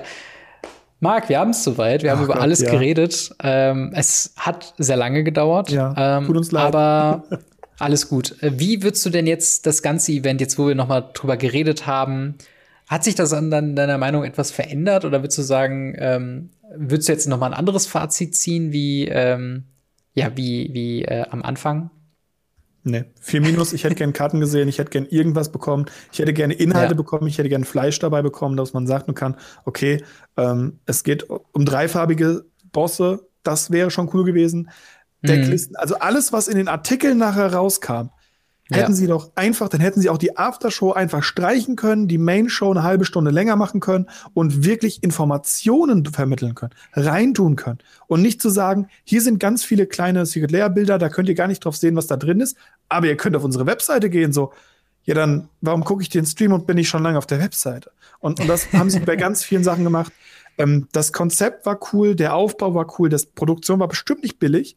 Ähm, es waren super coole Sachen. Äh, Mark Rosewater mit einem mit einem echten, wirklich echten Astronautenhelm. ähm, das haben sie extra nochmal gestatet, dass es ein echter Astronautenhelm war und die deshalb nicht zumachen konnten, weil er dann mhm. keine Luft gekriegt hätte. Und ja. so, so kleine Sachen, super cool. Aber warum das Ganze dann nicht länger machen und wirklich mit Fleisch füllen und sagen können, hier, ja, ihr seid, wir, wir versuchen gerade eine andere Richtung zu machen. Aber kein Fortnite-Spieler wird random auf dem Magic-Stream gucken und mhm. sagen, oh, dieses über, oberflächliche Ding, das gucke ich mir jetzt an. Nein, es sind die Magic-Spieler, die da sitzen. Und für die ja. muss ich was bieten. Und die muss ich dazu bringen, die anderen Leute eben damit anzufixen. Und, mhm. und das, das ist Ziel verfehlt. Deshalb vier Minus, weil ich glücklich bin, dass sie nette Leute gefunden haben, die im Stream coole ja. Sachen gezeigt haben. Aber halt nichts Relevantes. Ja, ich bleib, glaube ich, auch bei meiner, bei meiner Schulnote von 2 minus bis 3 plus, weil äh, ich dann doch besser geschafft habe, als ich äh, gedacht hätte, äh, die negativen Sachen komplett auszublenden für mhm. mich, weil sie halt auch für mich als Spieler komplett irrelevant sein werden. Äh, es gibt Fortnite. quasi so drei, drei Schichten, die ich alle Ankündigungen so reinpacken würde. Und zwar unten so komplett irrelevant, interessiert mich eigentlich kaum und ich nenne es quasi hier nur, weil wir Vollständigkeit irgendwo äh, uns halt auch ansetzen. Das ist halt das Fortnite Secret Lair Drop, äh, ähnlich äh, wie auch das Street Fighter Secret Lair Drop oder das, also eigentlich alles Secret Lair Drops, wenn man ehrlich ist. Das packt da alles rein. Ein bisschen die Commander Collection Black und Commander Legends, wo ich denke, vielleicht kommen ein paar coole Reprints und so weiter mit rein. Dann so die mittleren Sachen, wo ich so vorsichtig schon finde, okay, das könnte cool werden, aber sie können es auch richtig, richtig verkacken äh, ist halt Double Masters 2020, äh, Lord of the Rings, das Set. Ähm, und halt eben so Sachen, ne, wie, wie halt das Innistrad Double Feature und die Standard Challenger Decks. Ähm, und dann gibt's natürlich Sachen, die ich halt sehr, sehr positiv finde. Und das sind tatsächlich nahezu alle Standardsets, die ich zumindest thematisch Jumpstar. ziemlich, ziemlich interessant fand. Ja. Die, neu, die meisten Bonus-Sets, äh, halt eben Infinity, Jumpstart, Double Masters, freue ich mich auch in gewisser Weise rauf. Ich hoffe, dass sie diese Preispolitik noch ein bisschen äh, korrigieren. Ähm, und ja, so war, glaube ich, halt schon, so überwiegt bei mir das Positive dann doch noch dem Negativen, wobei die Negativen auch schon ziemlich ich, ich sag ja, ich finde, ich finde tatsächlich so. alles davon positiv. Ich finde sogar die Layer Fortnite positiv, wenn man Fan davon ja. ist. Ich finde das alles, der Inhalt war komplett positiv. Ja. Es ist nur am Ziel vorbeigeschrieben. Das ist das, was bei mir immer unter den Deutscharbeiten oder den, den Philosophiearbeiten drunter stand. Am Ziel, am Ziel vorbei, am Thema vorbeigeschrieben. Ja. Also, da stand bei mir immer drunter und genau dasselbe würde ich Wizards ja auch schreiben. Vier Minus haben sie was geschrieben, war ganz cool, aber es ist halt ja. überhaupt nicht das, was sie machen wollten. Und für die Ankündigung, The Greatest Ever, sorry, da war selbst die letzte cooler, wo wir dann Secret Lair Walking Dead angekündigt haben und so den anderen Quatsch, weil da waren auch Previews drin, da waren Sachen drin, wo wir schon wissen, oh, Midnight Hunt, es könnten wieder Werwölfe und es könnten wieder Vampire kommen, die Sets könnten sich darum drehen, ähm, ist relevanter für mich, als hinzugehen und sagen, ja, es wird Bosse geben, die Dämonen sind. Wir sagen euch aber erst, wenn ihr am Artikel nachguckt, dass es dreifarbig sind. ja, und ich glaube, damit ähm, können wir den Podcast dann auch äh, ja, beschließen für heute. Ähm, wie gesagt, vielen, vielen Dank, dass ihr äh, eingeschaltet habt. Äh, schaut bei äh, Twitter, bei Instagram, bei Discord, bei äh, MTG Blackset auf dem YouTube-Kanal äh, nach. Folgt uns, wo ihr wollt und wo ihr könnt. Und nochmal ein spezieller Dank an unsere Patreon-Gold-Unterstützer, namentlich Witch667, Buster Madison und General Götterspeise. Vielen, vielen Dank für euer Support. Wenn auch ihr ja. an dieser Stelle genannt werden wollt, schaut vorbei bei patreon.com slash gamery. Und Marc, ich freue mich auf nächste Woche, wenn du mich oh, besuchen ja, kommst. Ja. und dann hören wir und wir beide sehen uns dann nächste Woche. Haut rein, bis dann. Ciao. Ciao, ciao.